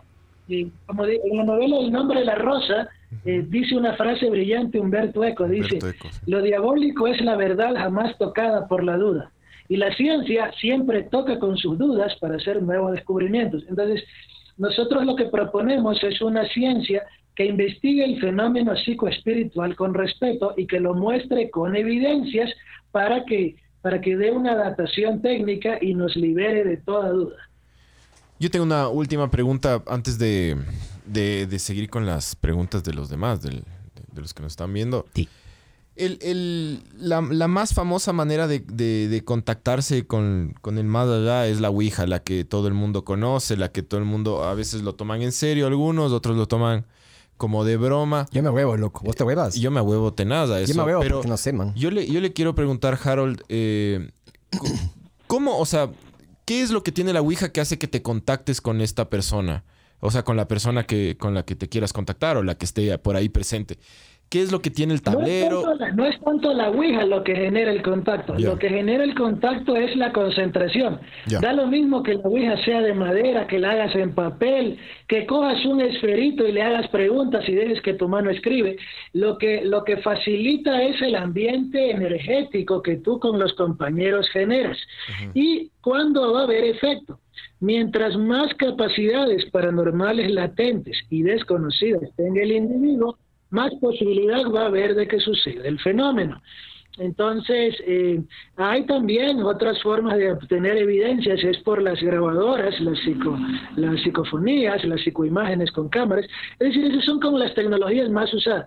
¿Qué es lo que recomiendo yo? No se ponga a experimentar si no sabe del tema, mejor estudie, desarrolle. Aquí en Quito hay lugares interesantes para estudiar. Si usted quiere estudiarlo a nivel de académico, puede entrar al, Instituto ILADES, llamar al teléfono 222-4142 e inscribirse en una carrera para que usted sea un profesional del tema. Si a usted le interesa a nivel más tipo espiritual, aquí en Quito, y, usted lo puede seguir por Facebook, existe la Fundación Espírita Luz Fraterna que tiene estudios del tema de mediunidad, del tema de espiritismo, pero desde el criterio científico. Usted oye que, que uno intenta hablar desde un criterio sensato con buena información. Uno es producto de los estudios en la institución académica del ILADES y en la misma Fundación Espírita Luz Fraterna, que sin ningún tipo de proselitismo religioso o de tipo político, más bien le enseña un esclarecimiento moral y científico de cómo tratar estos temas con altura, con respeto, o si usted también quiere, en, Facebook hay una página que se llama Mansau du Camino, o Mansión del Camino, dirigida por Divaldo Pereira Franco, un filántropo que ha escrito 300 libros, que es un brillante psíquico y que ha ayudado a salir a 100.000 personas de la pobreza en Brasil. Es decir, nosotros tratamos de hacer contacto con las personas más elevadas a nivel académico, científico, cultural, para que este tema de lo parapsicológico no sea vulgarizado. O sea, el charlatán que se pone un turbante y no es árabe ni es hindú y que le dice que es parapsicólogo, él está usurpando ese nombre. Un parapsicólogo es un científico que estudia estos fenómenos de campo no comunes, no, no muy convencionales y trata de darles un criterio científico. Entonces nosotros hacemos, intentamos hacer dignamente ese tipo de investigación y, y les propongo esos sitios. Puede entrar a la Fundación Espírita Luz Fraterna, donde hay charlas educativas de estos temas. Pueden eh, contactarse con el Instituto ILADES, que es la única organización académica en Quito que hace este tipo de carrera de ciencias ancestrales. Usted hasta puede profesionalizarse en este campo de la investigación del alma. Una, una pregunta, una de las cosas que hablamos en el inicio es que eh, hay una forma en la cual los fantasmas se pueden comunicar con nosotros moviendo, ¿no es cierto? Eh, pueden mover cosas o, o pueden, no sé, virar una silla, yo qué sé qué, ¿no es cierto? Eso se llama telequinesis, sí. Ya. Mi pregunta es, si es que un fantasma puede hacer eso, ¿de qué está hecho el fantasma? O sea, ¿tiene masa? ¿Tiene forma en la...? Pero la, teoría que explica esto, y esa pregunta es muy interesante para aclarar. Muy bien, Miguel. Yo te recomiendo un libro que teoriza muy bien esos temas. en el siglo XIX, pero muchas de sus hipótesis han sido confirmadas en el siglo XX y XXI. El libro de los medios de Allan Kardec. Lo que algunos teóricos, y explico en la parapsicología, hay más de un teórico. Hay parapsicólogos que son de tipo materialista y hay parapsicólogos que son más espiritualistas. Eh, lo que algunos teóricos sostienen es que para que el espíritu produzca el efecto de campo, necesita entrar en contacto con un medium. Y ese medium que es consciente o inconsciente, el medium es como el receptor, como el radio. ¿Ok? Facilita que, que, se amplíen las ondas vibratorias, es decir, ese espíritu toma parte de la energía terrenal de la persona que lo percibe y ahí produce el efecto de campo. Ya. O sea, básicamente está, como que en otra realidad y el medium es el, como que el puente entre los dos, me está diciendo más o menos. Claro. Y a veces el medio es inconsciente de lo que está sucediendo y ni sabe por qué pasan las cosas. Y muchas veces cuando ese medio opta por un camino de tipo psicológico, espiritual, se dedica al deporte, al arte, al arte marcial, ese fenómeno de campo escandaloso que le rodeaba empieza a bajar, porque ya el espíritu no puede entrar en sintonía. A ver, Alan Kardec en su libro, en la obra El libro de los medios, clasificaba los espíritus en, distintos niveles. En otro libro del llamado, el libro de los espíritus, en las preguntas 100 a las 113, te califica los espíritus en puros, en espíritus buenos, espíritus impuros. El espíritu impuro, primitivo, el más atrasado, imagínate en el penal García Moreno, les cuento, el expresidente Rafael Correa, hoy prófugo por un montón de temas de condenas y todo el asunto, tema que a mí no me compete porque la política no es muy agradable para mi gusto, pero ese personaje quería poner, ese individuo quería poner el, un, hotel en el penal García Moreno. ¿Te imaginas desde la teoría parapsicológica cuánto poltergeist hubiera aparecido? Que estuvieras en la noche de hotel con una chica y te salga Camargo, me siento solo. Ok, lo digo en broma pero, pero ya muy en serio, eh, hay ciertos espacios donde el espíritu, por su grado de poca elevación, va a hacer los efectos de campo. Pero cuando hablamos de espíritus elevados, lo que la tradición cristiana le llama ángeles, lo que el espiritismo le llama espíritus guías, lo que los hindúes le llaman devas, los llamados espíritus de luz o espíritus más evolucionados, ahí se sienten aromas perfumados, se sienten energías restauradoras. He escuchado y por eso. es que en ciertos santuarios religiosos se dan sanaciones porque el ambiente energético es de ese tipo. Entonces, categorías de espíritus hay tantas como categorías de seres humanos. Yo escuché eso que yo escuché eso y alguna vez percibí olor. Eh, sí, olor. Eh, que, comienza a oler a flores o, como a lavanda eh, por un momento. Pero ¿y qué pasó? tipo de aromas celestiales cuando hay fenómenos de oración o de espiritualidad. Ah, fue en una... ¿Y en dónde fue? Fue en la casa. Fue en la casa. ¿Alguien estaba orando? No, pero percibimos ese olor con, con, la, Francis y nos quedamos así. Ya son dos, bro. Ajá, y, alguna vez yo había escuchado eso, que, cuando percibes es que está presente algo. Eh, pero fue... A veces, son los espíritus guías, ese espíritu que a uno le acompaña a lo largo de la vida para que uno no meta la pata. Y, y, si tú lo certificas con, con otra persona, y además en estado de cordura, sin ninguna sustancia etílica, el fenómeno es perfectamente creíble. Sí, no, con mi esposa lo, sentimos ese, ese olor. Estamos en la cocina así, cocinando, así, cocinando cualquier otra cosa, pero sentimos el olor a lavanda. Eh, perfecto, así perfectamente. Claro. Usted acaba de decir que son los espíritus guía. Eso, eso en, en el catolicismo no, no, no le llaman el, el ángel de la guarda es que son denominaciones, cada cultura espiritual. La cultura nueva era y, el, y, la, y la filosofía espírita de Kardec les llama guías, pero el nombre ángel de la guarda nos es más familiar en la tradición católica. Claro. Eh, esta es la parte interesante, que debemos tener mucho conocimiento cultural de las tradiciones espirituales para respetarlas en su lenguaje, pero es lo mismo. Claro. Sin lugar a dudas es lo mismo. Claro, ¿y todos tenemos uno o es...? Bueno, la teoría cristiana sostiene que, que, todos tenemos ese guía. Incluso hasta en el chamanismo se habla de un, de un animal de poder. La psicología más bien habla de una especie de superior, de una conciencia superior. Pero todos deberíamos aspirar a esa conciencia superior o hacer contacto con esa espiritualidad superior para mejorar nuestra vida.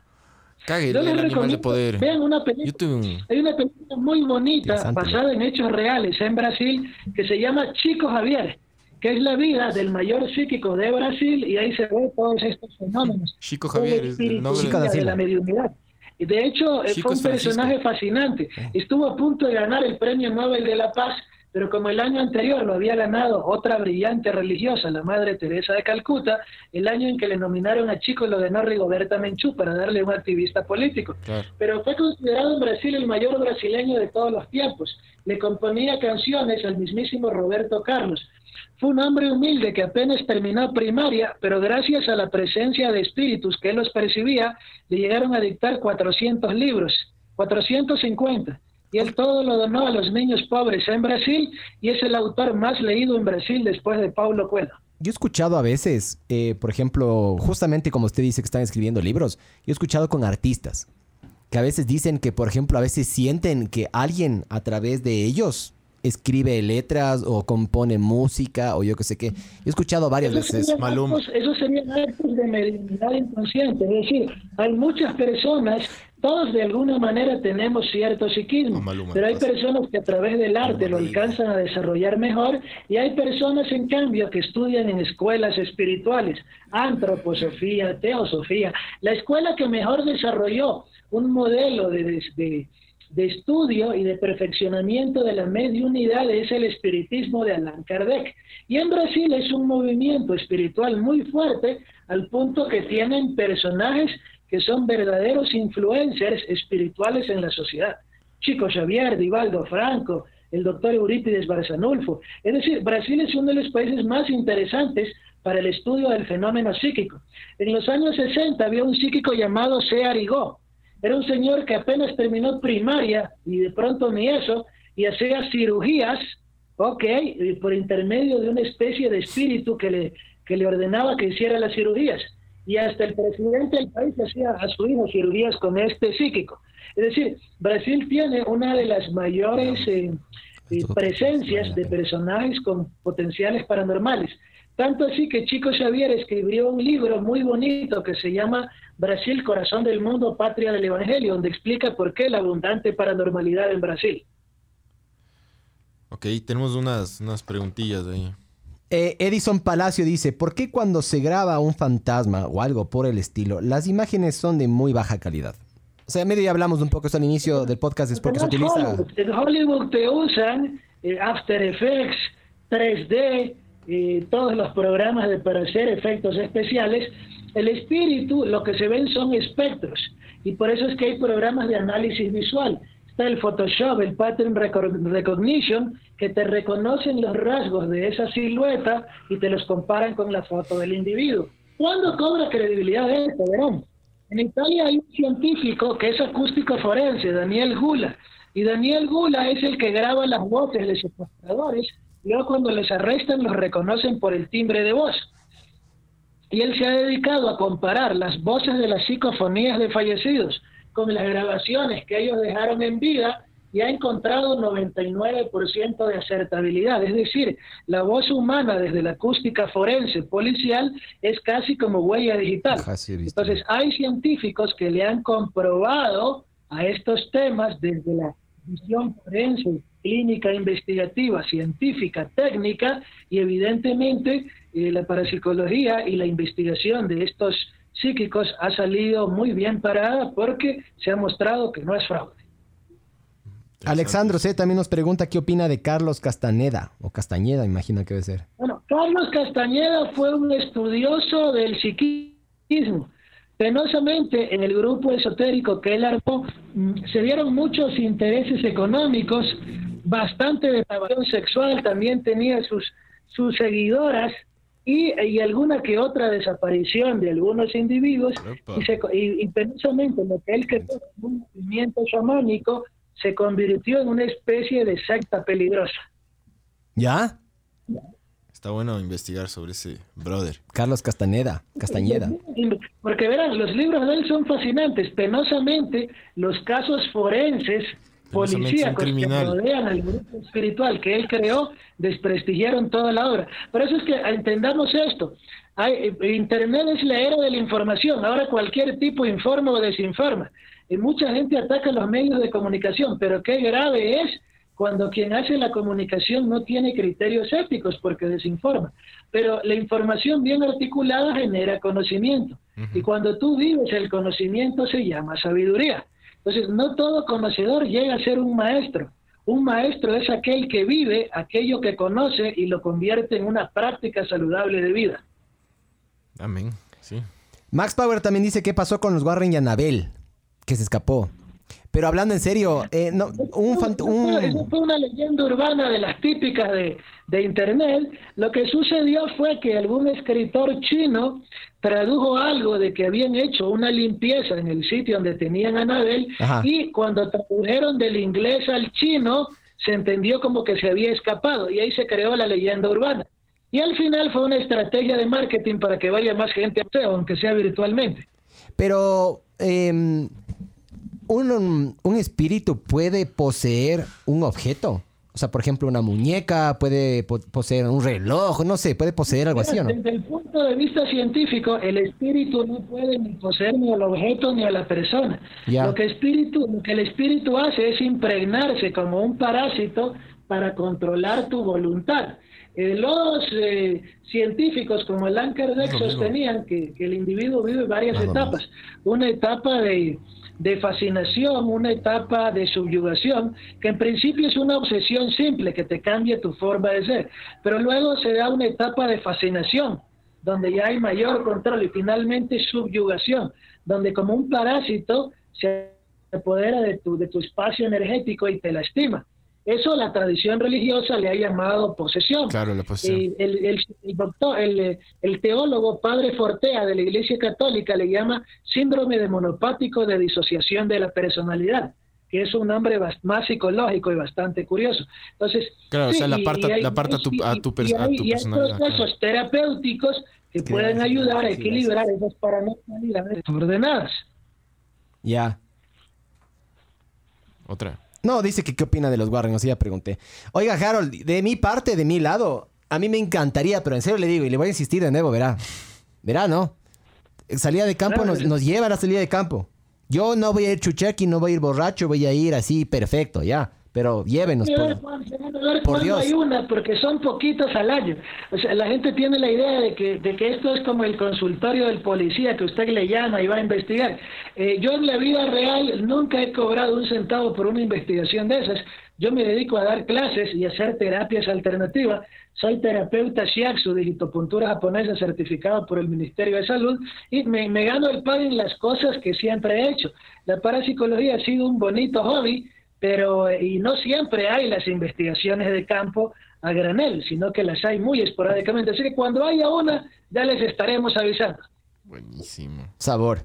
Sabor. No, pero no se olvide, porque si quiere ir. Ya sabes. Sería excelente. muy bien. No tenemos nada más de la, de la people. No, no hay más preguntas por el momento. Yo creo que es hora de darle. Yo, yo, yo creo, yo, yo tengo una ultimita si es que todos tenemos este, este como espíritu guía, ángel guardián, ¿cómo es animal? ¿Cómo era? Animal de... Sí, este animal espiritual. animal de poder.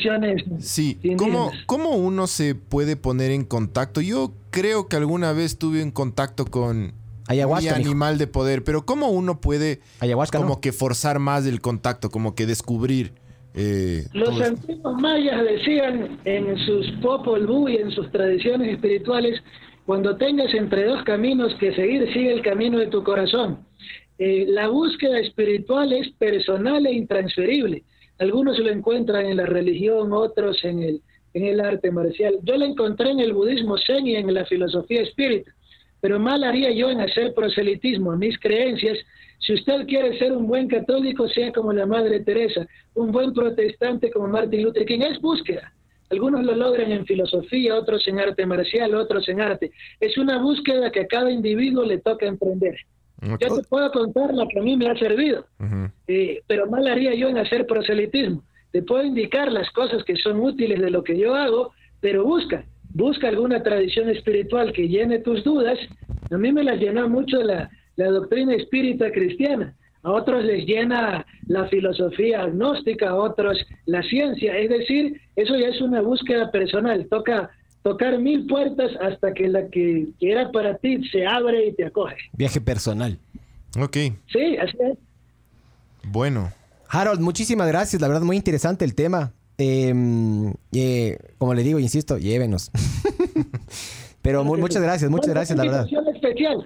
La, en, la, en la página Facebook de Fundación Espírita Luz Fraterna, la próxima semana, los días 10, 11 y 12, van a haber conferencias de, de fenómenos espirituales. Yo voy a estar dando una charla que se llama La fe en tiempos de crisis.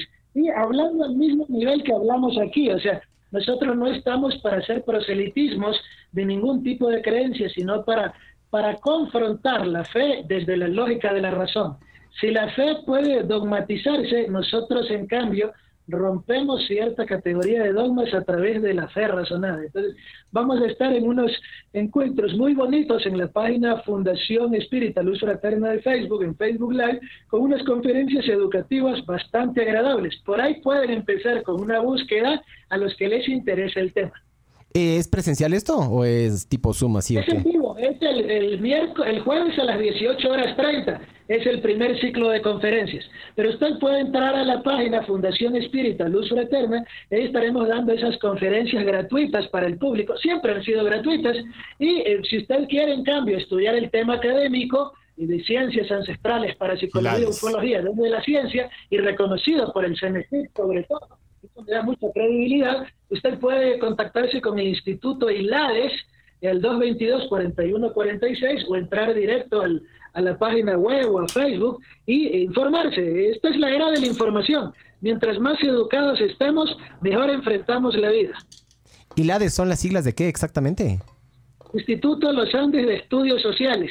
Es un instituto que forma en carreras de ciencias ancestrales, medicina natural, cultura culinaria, eh, política y gobierno. Tiene varias carreras muy innovadoras. Así es.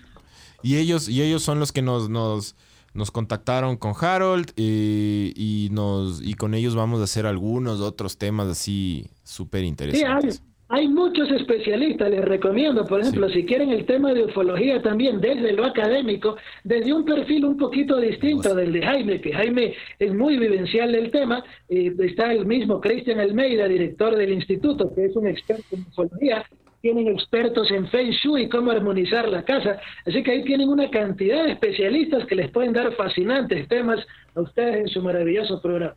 Eso, muchas gracias. Muchas gracias, Harold. Y esto fue súper interesante. Eh, y vamos a una visita de campo ahí. Para... Un abrazo, jóvenes. Que el buen Dios, cualquiera sea su creencia, les bendiga y que y cuidémonos. ¿ah? Estamos en tiempo de pandemia y que el abrazo siga siendo en la tierra y todavía no en los cielos. Bendiciones, bendiciones para ustedes, Harold. Harold. Eh, cuídense mucho. Gracias. Eh, cague, interesante. Interesantazo. Eh, ya se desconectó Harold. Eh. Oye, verás, hablando en serio, para mí hay una pequeña parte. O sea, ya mismo le vamos a dar el vir a esta huevada. Pero ya mismo, sí, sí, podemos démosle, un démosle, démosle una conclusión nosotros, creo yo. Hay una parte mía que no cree, pero hay otra parte mía que no sabe. ¿Me cachas? Y yo creo que el ser humano eh, hay más cosas que no sabe que sabe. Yo creo un poco. Sí, vos Con algunas cosas. ¿Qué, pero? Fantasmas. No, nunca he visto uno. Eh, ¿Nunca has tenido una experiencia así, hijo de puta? No, solo la que olí la, banda. Mientras estaban cocinando, no sé, chuché una carne. sí, claro, cualquier huevada. Sí, sí, sí pasó. Eh, eso, sí no puedo como... Ah, Negar. Ajá, como que nada, no Pero no has visto, por ejemplo, que se haya movido alguna huevada o viste alguna imagen, yo que sé que no. No, ¿Vos, no, Soy como bien cerrado en el tema. Yo también, igual que el Pancho. Es que no, no, sé si eres cerrado. Verás. Serrano. no sé si eres serrano. Pero en la ciencia hay, un, hay, una, hay una mierda que dice que. Ay, esto pasa también. Este micrófono está en la verga, diga. Es el fantasma que te está moviendo el micrófono. Este. Em, en la ciencia hay una. En la ciencia cuántica. Em, por ejemplo, el acto de medir las cosas hace que el acto, por ejemplo, vos mides, vos mides una cosa que está aquí. El acto que tú mides de eso está aquí. ¿Ya? Digamos que vos agarras y ahora mides y quieres medir acá, ahora la cosa está acá. El acto de medir hace que las cosas se muevan. Aquí quiero llegar con esto. Cuando vos agarras, y para mí, cuando vos agarras, yo creo que uno sí tiene algo de control en ese sentido. Si es que vos tienes, por ejemplo, la, percepción o abierta, puede ser que te pasen ese tipo de cosas, pero porque estás abierto, ¿me cachas? Ujú. Yo conocía unos, unos grandes amigos míos, eh, tenían una hija de como 5 o 6 años y la man jugaba desnuda con las muñecas, loco. Y a veces hablaba con la abuela de la man. Y hablaban de algunas cosas. A veces dicen que, por ejemplo, estaban durmiendo y la man se levantaba a hablar con alguien. Y se levantaba en la mitad de la noche. Entonces, cuando dijo esto de los niños, dije, cague. Ahí me acordé de esa historia. Sí. Entonces yo creo que hay gente que está más abierta y hay gente que está más... Yo soy recontra cerrado, ponte. Yo soy una persona de ciencia, yo. Pero ponte, si es que hacemos alguna otra salida de campo que sería un golazo, a mí me encantaría una salida de campo con el Harold. O con quien puta ¿Qué sea. más, mi Harold? ¿Qué más, mi Harold? Entonces, a mí me encantaría ir porque a mí sí me gustaría que me muevan un poquito la huevada, ¿me cachas? Porque según yo, para mí todo es ciencia. Pero la ciencia es súper limitada, ¿me cachas? Sí, o sea, yo soy un mix ahí un poco más cerrado que abierto al tema, pero sí, sí creo en algunas huevadas. Alguna vez tuve, como, como dije, al- al- creo que tuve al- alguna vez contacto con mi animal de poder. Eh, y fue en una época en la que estaba muy metido en el, en el arte y muy metido en, o sea, como leyendo muchísimas cosas y como expandiendo mi... Vos, Mi- para, mí- vos para mí eres un oso, mijo. Se supone que soy un lobo. ¿Lobo? O sea, es el animal que se contactó conmigo porque tuve un sueño muy hijo de puta, loco. O El lo- sea, un lobo se contactó contigo en un sueño. Sí. Qué hermoso, loco. Fue denso, loco. ¿Y? Fue a rechazo. Pero el lobo es Y solo, me bro. Y me desperté súper feliz de la huevada. Ah, no, y me el acuerdo no es solo. exactamente todo, loco. El lobo no solo, loco. comunitario, el lobo es- solo. es- No, el- ¿sabes qué es lo más arrecho del lobo? El lobo manda a los animales más viejos adelante, ¿sabías? Ujú. El- Sí, sí, tienen una formación increíble Ajá, los lobos. Ajá. Tienen, tienen formaciones y aparte de eso. Vos eres un zorro, mijo. Yo soy un zorro. Yo soy una zorra. el... No, yo soy un cuy, mijo. Yo soy el cuy lavado. Cuy lavado. El... Para mí es... eh, sí, sí puede ser zorro, loco. Porque, ¿sabes qué? Además del lo, lo caga del zorro... del- perdón, eres lobo. Verga. lo caga del lobo también es que es súper fiel. O sea, el, el- el lobo me dio en, el, en este como sueño, me dio al- algunas instrucciones de vida, loco, y algunos como consejos muy hijueputas, muy... No jodas. O sea, no sé. Qué locochón, es que, bro. Es que no, sé. importa. A ver, capaz, es, capaz es, es su gestión, pero si es que Sí, te llega y te capaz cambia no y es. te vuelves mejor persona. Capaz no es, capaz sí es, pero fue el sueño más lúcido y perfecto que he tenido en mi vida y, y del cual aprendí muchas cosas, ¿me cachas? Claro. Entonces no, putas. no fue un como, porque sí, sí, obviamente he soñado muchas cosas con otros animales, pero este fue como que me estaba hablando directamente a mí, loco, me Qué estaba diciendo cosas, soñado, loco. cosas de, de mí, de las cosas que estaban pasando, que han pasado y que podrían pasar. Entonces sí, fue como wow, loco. Qué bacán. Supuestamente cuando te pegas de ayahuasca, Pero nunca ves me... animales. Nunca me... No, yo sé, yo sé. Vos, no te, vos lo hiciste completamente sobrio. Sí, sí. Pero supuestamente cuando te pegas de ayahuasca, yo tengo un amigo mío que se pegó hace poco y me dice que vio, vio su vida. Eh, no habló con un animal, pero dice que se vio su Sí, vida. dicen que tienes que estar bien en paz contigo mismo para mandarte esa huevada, loco. Y tener una niñera, Me digamos. recontra huevo a mandarme eso, loco, yo. O sea, yo Y el sí. San Pedro y todas las cosas muy alucinógenas y muy fuertes, loco, ¿no? Yo sí, pero si es que me ponen una niñera, no, loco. Pero ponme un bazuco, chucha. ¿Se han, se han pegado hongos? No, loco. O sea, yo de marihuana para abajo. Yo me, yo me pegué hongos y no, no pasó nada. Es que capaz no, no eran los que tenías que pegarte. De ahí te pegaste unos, ¿cómo No es? sé. Los- los- Para comer. Un portobelo te pegaste. un champiñón. Un no, no, champiñón, los que, los que se recogen en la, en la caquita En la de la caquita. vaca y todo. ¿no? Un pana O sea, nuestro no una vez agarró y se pegó y Creo se compró. muy, creo que soy muy como serrano, cerrado, así. No importa que sea cerrado o no, loco. Es, es, es una dosis también, química. Es también cuánto te dejes llevar, loco. Es también, sí tiene una parte de cuánto puede te, ser, te puede, puede llevar. ser. Puede ser, puede Yo- ser. Sí, es verdad, puede ser. Yo No soy tan cuando cumplí 30 eh, me ¿Te pegué pegaste? hongos con ¿Y? mi hermano. ¿Y? Y fue un cague porque fuimos a Lilaló, todo en paz. Hermoso. Y nos sentamos en un lugar y era como que de ley de... Cuando eran... Cuando Qué cool el- es el Hilaló, brother. De ley. Es, es Es- mágico, es- místico. tiene algo ahí. Tiene una huevada rechazo. Y estábamos sentados en un spot y decíamos, de ley desde aquí los, los incas, los indios controlaban todo este todo esto de aquí. Y Es era que de como- hecho Es era que ves del sur, ves del norte. Es que de hecho Ajá. era así, pues, mijín. Y la- Ay, buena conclusión, Era un, era un punto de, de vigilia ese y el, el parque metropolitano, la Huanguiltagua. era, era Claro, centro de... loco, es de- verdad. Ves todo el puto viniendo. valle Sí, sí, abajo. sí. Algunos, Claro. sí, algunos puntos de aquí eran. por- No es que tenían que cuidar Quito. Claro. Quito, Quito era una joya muy preciada por todos los, los chucha, hijo de los choros. COVID. No, Eh, no. Quito era una joya muy preciada para todas las civilizaciones antiguas, pues loco. Este era el centro, sabían que era el centro y había muchos templos del Templo del Sol, que fue la, la iglesia de San Francisco construida encima del Templo del Sol y La mitad del mundo de- igual. Claro, claro. O sea, las, las civilizaciones antiguas sabían del el poder de Quito y además Quito era una, una como ciudad como floreciente en, en- en las épocas donde había mucho comercio, mucho arte, mucho... Ojo, Entonces le cuidaban mucho a Quito, por eso tenían muchos puntos de, de vigilia. Eso, Cochasquí al norte, como pasando Guayabamba. hay unas Eh, ruinas por ahí. Claro, las ruinas de las, las pirámides, las ruinas de Cochasquí. Ajá. Entonces, claro, Quito, Quito es una olla. Claro. Entonces, Es tiene, tan tiene que bueno hablar con el Panchiguar porque Es un fucking libro, loco. Ajá. Tenía que cuidarle a Quito, loco.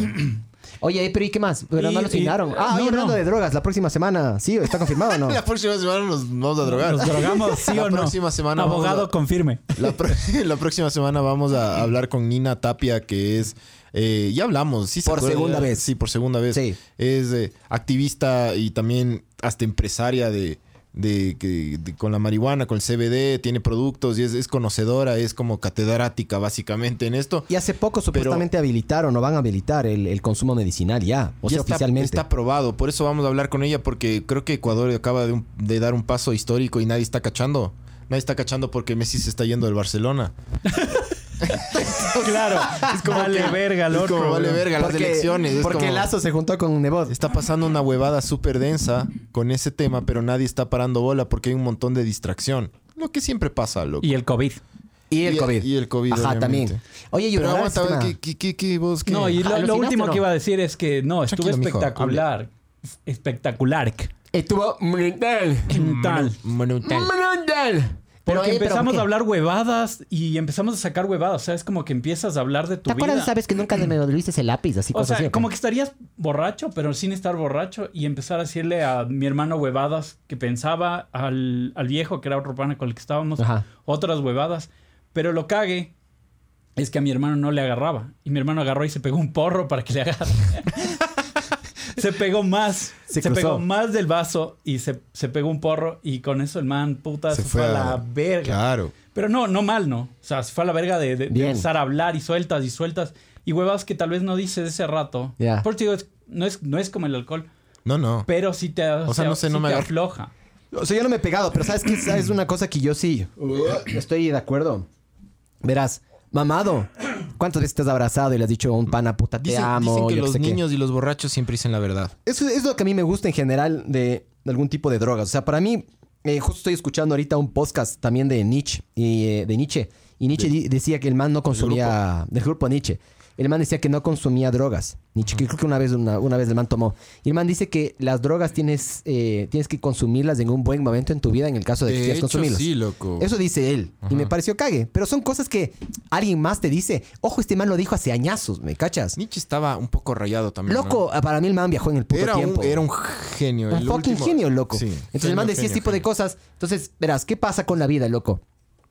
A mí lo que me encanta del trago, por ejemplo, en específico, te desinhibe, eh, te vuelve cariñoso. Hay, hay millones de Yo por cosas eso que amo el sería... alcohol, loco, porque me hace amistoso, O sea, buena sería cague, onda, o sea, sería cague, por ejemplo, que ahorita tolerante. estaríamos, estemos así abrazados y cantando huevadas, cantando, sí se pudo, sí se puede, y siempre, cosas ese tipo de vergas, ¿me cachas? Pero el problema es que nosotros, la sobriedad te vuelve, te vuelve, te vuelve, chucha, ¿cómo, cómo explico Pero esto? Como ojo, que formal, Pero- como que... Sí, pero, pero cuando tú... También hay valor en eso. Pero cuando tú estás sobrio, yo creo que yo creo que las drogas no abren tu mente como cuando estás sobrio. Es decir, creo que las, las drogas te pueden dar una, una ventanita hacia algo cague que, que no habías vivido o hacia algo un poco más como espiritual o una conexión por ahí. Pero creo que abrir tu mente, abrir tu mente, expandirla en verdad, creo que solo lo puedes hacer consciente y sobrio, creo yo. Y, y por eso metiendo, como, como decía Harold, eh, eh, metiéndote full en un arte, leyendo un montón de algún tema, o sea, pero... Para mí sufriendo también, sufriendo aprendes También, mucho, loco. también eh, creo que ahí en verdad es consciente la, la- lo que abres de esa puerta, es consciente. Porque cuando, cuando te pegas hongos, creo, yo, yo cuando me mandé no, no, no pasó nada. Nada. Nada, loco. No viste, eh, o sea, yo, yo he escuchado Nada. que mm, también es alucinógeno, no viste sí, nada. es re alucinógeno, nada. No sé, no sé, no sé qué pasó. Pero, pero sí, en momentos de sobriedad, más bien yo sí cacho que he pasado puertitas ahí, cagues. O sea, verás, en el momento, en el momento que uno está sobrio, en teoría, para mí, es como digamos que la capacidad de tu cerebro está al 100%. Entonces tienes una mayor capacidad de poder hacer este tipo de cosas. Sí. ¿Me cachas? Cuando vos agarras y te pegas trago o te pegas alguna droga, le adormeces y le bajas de esa Es que, no, es, funcionalidad que al no, cerebro. es que no tienes lucidez. Por eso te digo, Ajá. ajá, le, le bajas, le bajas, digamos, porcentualmente a la capacidad que uno tiene de ser, como vos dices. Entonces sí, para mí, claro, sobrio, pero sobrio es cagado, ¿me cachas? Hay gente que utiliza justamente este tipo de drogas o este tipo de bebas para silenciar a la mente o para intentar llegar de forma artificial. Oye, vos has jugado Ouija. Jamás. No, y me yo- a huevo full. Yo también no, no he Respeto- jugado y me, me recontra huevo, loco. No me gustaría joder con esas cosas. Como que no he visto, pero tampoco quisiera como probar así como joder con eso. Mm. Hay dos películas que le recomiendo. Mm, Mm, mm, girl. Hay dos películas que le recomiendo. Vayan a ver, o sea, apenas. Ya voy a ver si es que le subo a esa carpeta que tengo en Google Drive ahí. Les mando a ustedes. De uno. La Mariví. y les eh, se llama Midsommar. Ah, vos me mandaste esa, loco. No, no te he mandado. Esa no. O me, o me- o me recomendaste. Te mandé Midsommar. la recomendación, pero déjame, ya les, ya les subo a la carpeta para que se descarguen. Ya estoy, oficialmente estoy diciendo que pirateo. Y voy a mandarles también Hereditary, que creo que está en Netflix. Esas dos, loco, te rayan la cabeza. No puedes dormir bien después. De sabor. ¿Qué ibas a decir, Barbs? Eh, ya me olvidé. No, hay-. Ahí están hay- los hongos. Hay pre- preguntas o comentarios. A ver. Ya, Creo que hay unos dos o tres. Lee, lee los comentarios igual, así sean estúpidos, léelos. Así sean. No, lee, lee nomás. Eh, Gabriel Acuña dice, oye, eh, voy, voy, tengo una pregunta, dice. Yo tengo una pregunta, me imagino que quiere decir. ¿Cómo llegan los demonios y los fantasmas a esta dimensión? Ya explicó un chance eso Harold. Es básicamente, lo hacen a través de un medium. Que a mí me parece súper interesante, porque supuestamente un fantasma no tendría que tener masa. Pero O se sea- impregnan, ¿no? En tu. Sí, entonces dice que supuestamente los el medium se comunica con el mundo de los muertos o las apariciones o los fantasmas, eso. ese tipo de cosas. Ajá.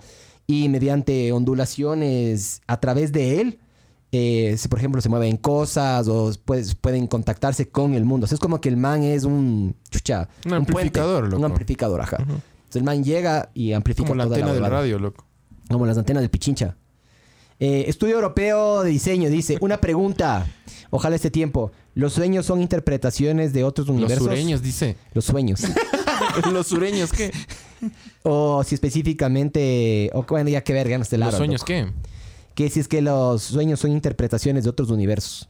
Hay teorías que dicen que es del subconsciente. Es el subconsciente. Teorías. Pero es que Es depende. que no puedes. Yo, yo sí me, medio que he leído de esto de, de los sueños. Lo- los sueños son un montón de cosas. A veces sí son el subconsciente. A veces son solo como, como, como pequeñas, eh, como, como electricidades que se quedan en tu cabeza por las cosas que viviste en el día y que come- como que comienzan a recorrer y salen. Es como que tienen que recorrer y salen. Tú sueñas todos los días, pero no te acuerdas todos los días. O sea, tu cerebro genera sueños todos los días. Sí. No todos los días te acuerdas. Para mí la cantidad de información que nos llega eh, es inferior a la que hay. ¿Me cachas? O sea, mira la capacidad de información que hay aquí ahorita. Es justamente por eso le decía yo también a Harold. Hay luz puta ultravioleta, hay, infrarroja, yo qué sé qué, pero solo vemos una parte, ¿me cachas? Lo mismo pasa con nuestro cerebro. O sea, vos puedes atender un poco, pero hay millones de cosas que te llegan a, lo largo del día y te van llenando atrás del subconsciente, loco. Porque no, no puedes almacenar todo en el cerebro. Entonces, para eso necesitas supuestamente dormir y ahí se concretan todas las huevas. Hay una persona que dice... eh, Ah, camisetas, camisetas. sí, compren chucha. Compren camisetas, chucha. compren chucha. Ah, ya Viene mismo, con- ya viene con sticker. Viene ¿Qué? Lo de Patreon, ¿no? Ah, Patreon. Sí, decimos también o no Patreon. ¿Sí o no? Sí. Vos eres aquí también el... No, no, no. Di, di tú lo, del Patreon, lo de Patreon. Bueno, vamos a habilitar nosotros una, una plataforma que se llama Patreon en la cual ustedes pueden agarrar Patrón. Pachón y nos pueden agarrar y nos pueden pagar. Vamos a poner eh, primero un tier Nos pueden o una... apoyar. Usa lenguaje amigable para Bueno. que no. Nos van a pagar. Nos van a pagar para que podamos comprar más tigretones al mes, ¿ya? Pero básicamente son dos dólares al mes. Con esto, chucha, aquí hay costos de, de cualquier producción. Entonces con eso ya colitan, pues, mijos, para que pueda seguir came, para que pueda seguir funcionando esta huevada. Esa es una y... Ah, sí van a tener beneficios adicionales. Se les va a nombrar en el podcast o se les va a poner de forma ¿Qué audiovisual. creen que esto es gratis como el Quito Fest? ah? Nah, igual el Quito. Fest, el Quito Fest costaba. No. Todo cuesta. Todo cuesta, pero la entrada era gratis. Por eso, Por pero, eso- por pero eso- ¿quién pagaba? Del municipio Por de eso, Quito, pues, chao. ¿de quién? De ley. Claro. Entonces, bueno, es, capaz se les van a mandar, no capaz, se les va a mandar un certificado de afiliación al podcast digital. Y también se les va a poner antes y antes y después de que se acabe el podcast se les va a poner a ustedes como los créditos de una película van a salir así. Pueden poner el nombre que les dé la gana. Dice una persona con respecto a lo de los hongos que digas vos. Max Power dice, te pegaste el arc de los hongos, Pancho. Sí. O sea, no sé qué chuchas, pero no funcionó, brother. Entonces, no, ni idea. pero la salvia divinorum, Sí, chucha. sí te has pegado también. Sí, una vez me pegué esa huevada, loco. Ahí sí aluciné como un tarado. ¿Qué viste? No, loco, es, es- es- eso es alucinación heavy. Se, se- se derrite todo. Piensas que estás 40 horas en un mundo puta Y- y de, va a un de minuto. cera y va- son dos, dura dos minutos la huevada. Hay un man que se... Horrible, la Sí. verdad horrible. Te caes, no puedes caminar. Es hecho verga. no, no lo hagan. Como un bebé. Es cualquier verga. El traguito, mijo, el traguito es. El traguito. Norteño, auspicianos. ¿Qué más hay? Marcia Tamayo dice, se han puesto a pensar que cuando caminan en la calle quizás están viendo a gente también muerta y no se dan cuenta. Sí. Hoy sí, hay gente que para mí está muerta en vida, mijo, que es diferente. Pero no sé, loco. Yo no he visto jamás un muerto, según yo. Yo tampoco, lo creo que no. no. O sea, a ver, un, no, un muerto en vida me refiero. O sea, perdón, un fantasma. Un muerto sí he visto, sí he visto muertos. O sea, O sea, un fantasma, no, no, no, nunca he tenido así No, una yo nunca. experiencia. Sí te gustaría, pero- No, no me gustaría, loco. A mí no me, no sé. La mí- verdad, no. A mí sí me gustaría como experiencia, siempre y cuando el man me respete, bro, y no se me meta y me posea. Y, y me vuelva una zorra. Te mete el dedo en el culo. Había un, había uno, había un fantasma homosexual, loco. Había un fantasma homosexual. vos haciendo que así, no hay supuestamente. nada, no- ajá, ta. Yo, ey, ey, Eso sería horrible, que te despierten a la mitad de la noche. Ta. Te están metiendo el dedo en el culo y no puedes hacer nada al respecto. El puño. Puño en el culo. Ahí es, es, es, es tu maldición. ¿Qué más hay? Eh, nada más, hay una persona que nos pregunta si somos eh, ecuatorianos. Sí, somos ecuatorianos, mijo. Si no se ha notado. Puta, mijo. Somos de México, somos de Jalisco, güey. Mijo. Mi joroba. Somos más de Eso, bro, ecuatorianos. que- démosle vida esta vez que ya me estoy meando, bro. Ya me Dale, estoy meando y no- y, quiero, también. y no quiero dejar esta. Falta no un, espérate, un comentario. ¿A cómo las camisetas? 16 dólares. 16 dólares. Escribe por interno en el Facebook y de una se te, se te anota en la lista. Dirección, tienes que mandar dirección por interno, talla, la que quieras. Hay tallas, no sé exactamente qué en el stock que, que tenemos. Y Pero el, costo de envío. XL. Sí, y el costo de envío no está incluido en el valor, ¿no? Obviamente, porque puta, no sabemos si es que están aquí. Pero o sí hemos están mandado en- camisetas, a, por ejemplo, a Puerto Viejo y no, no, es, no es tan caro. Vamos a mandar una a Estados Unidos también. Al Fornicarlos. Ah, cierto, capaz no está escuchando. Saludos. Fornicarlos. Y si tienen algún amigo que se llame Carlos, ya saben. Fornicarlos. Se llama Y que sea, Fornicarlos. pero tiene que ser culeco. Típico. Ah, sí, tiene que ser culeco. Fornicarlos. ¿no? Vale. ¿Qué más Si fornicarlos? tu papá se llama Forni... Forni- se llama Carlos. Fornicarlos, loco. Claro. Que tiene un hijo, culió. Qué chuchas ya. Sal, ya, chao. Adiós.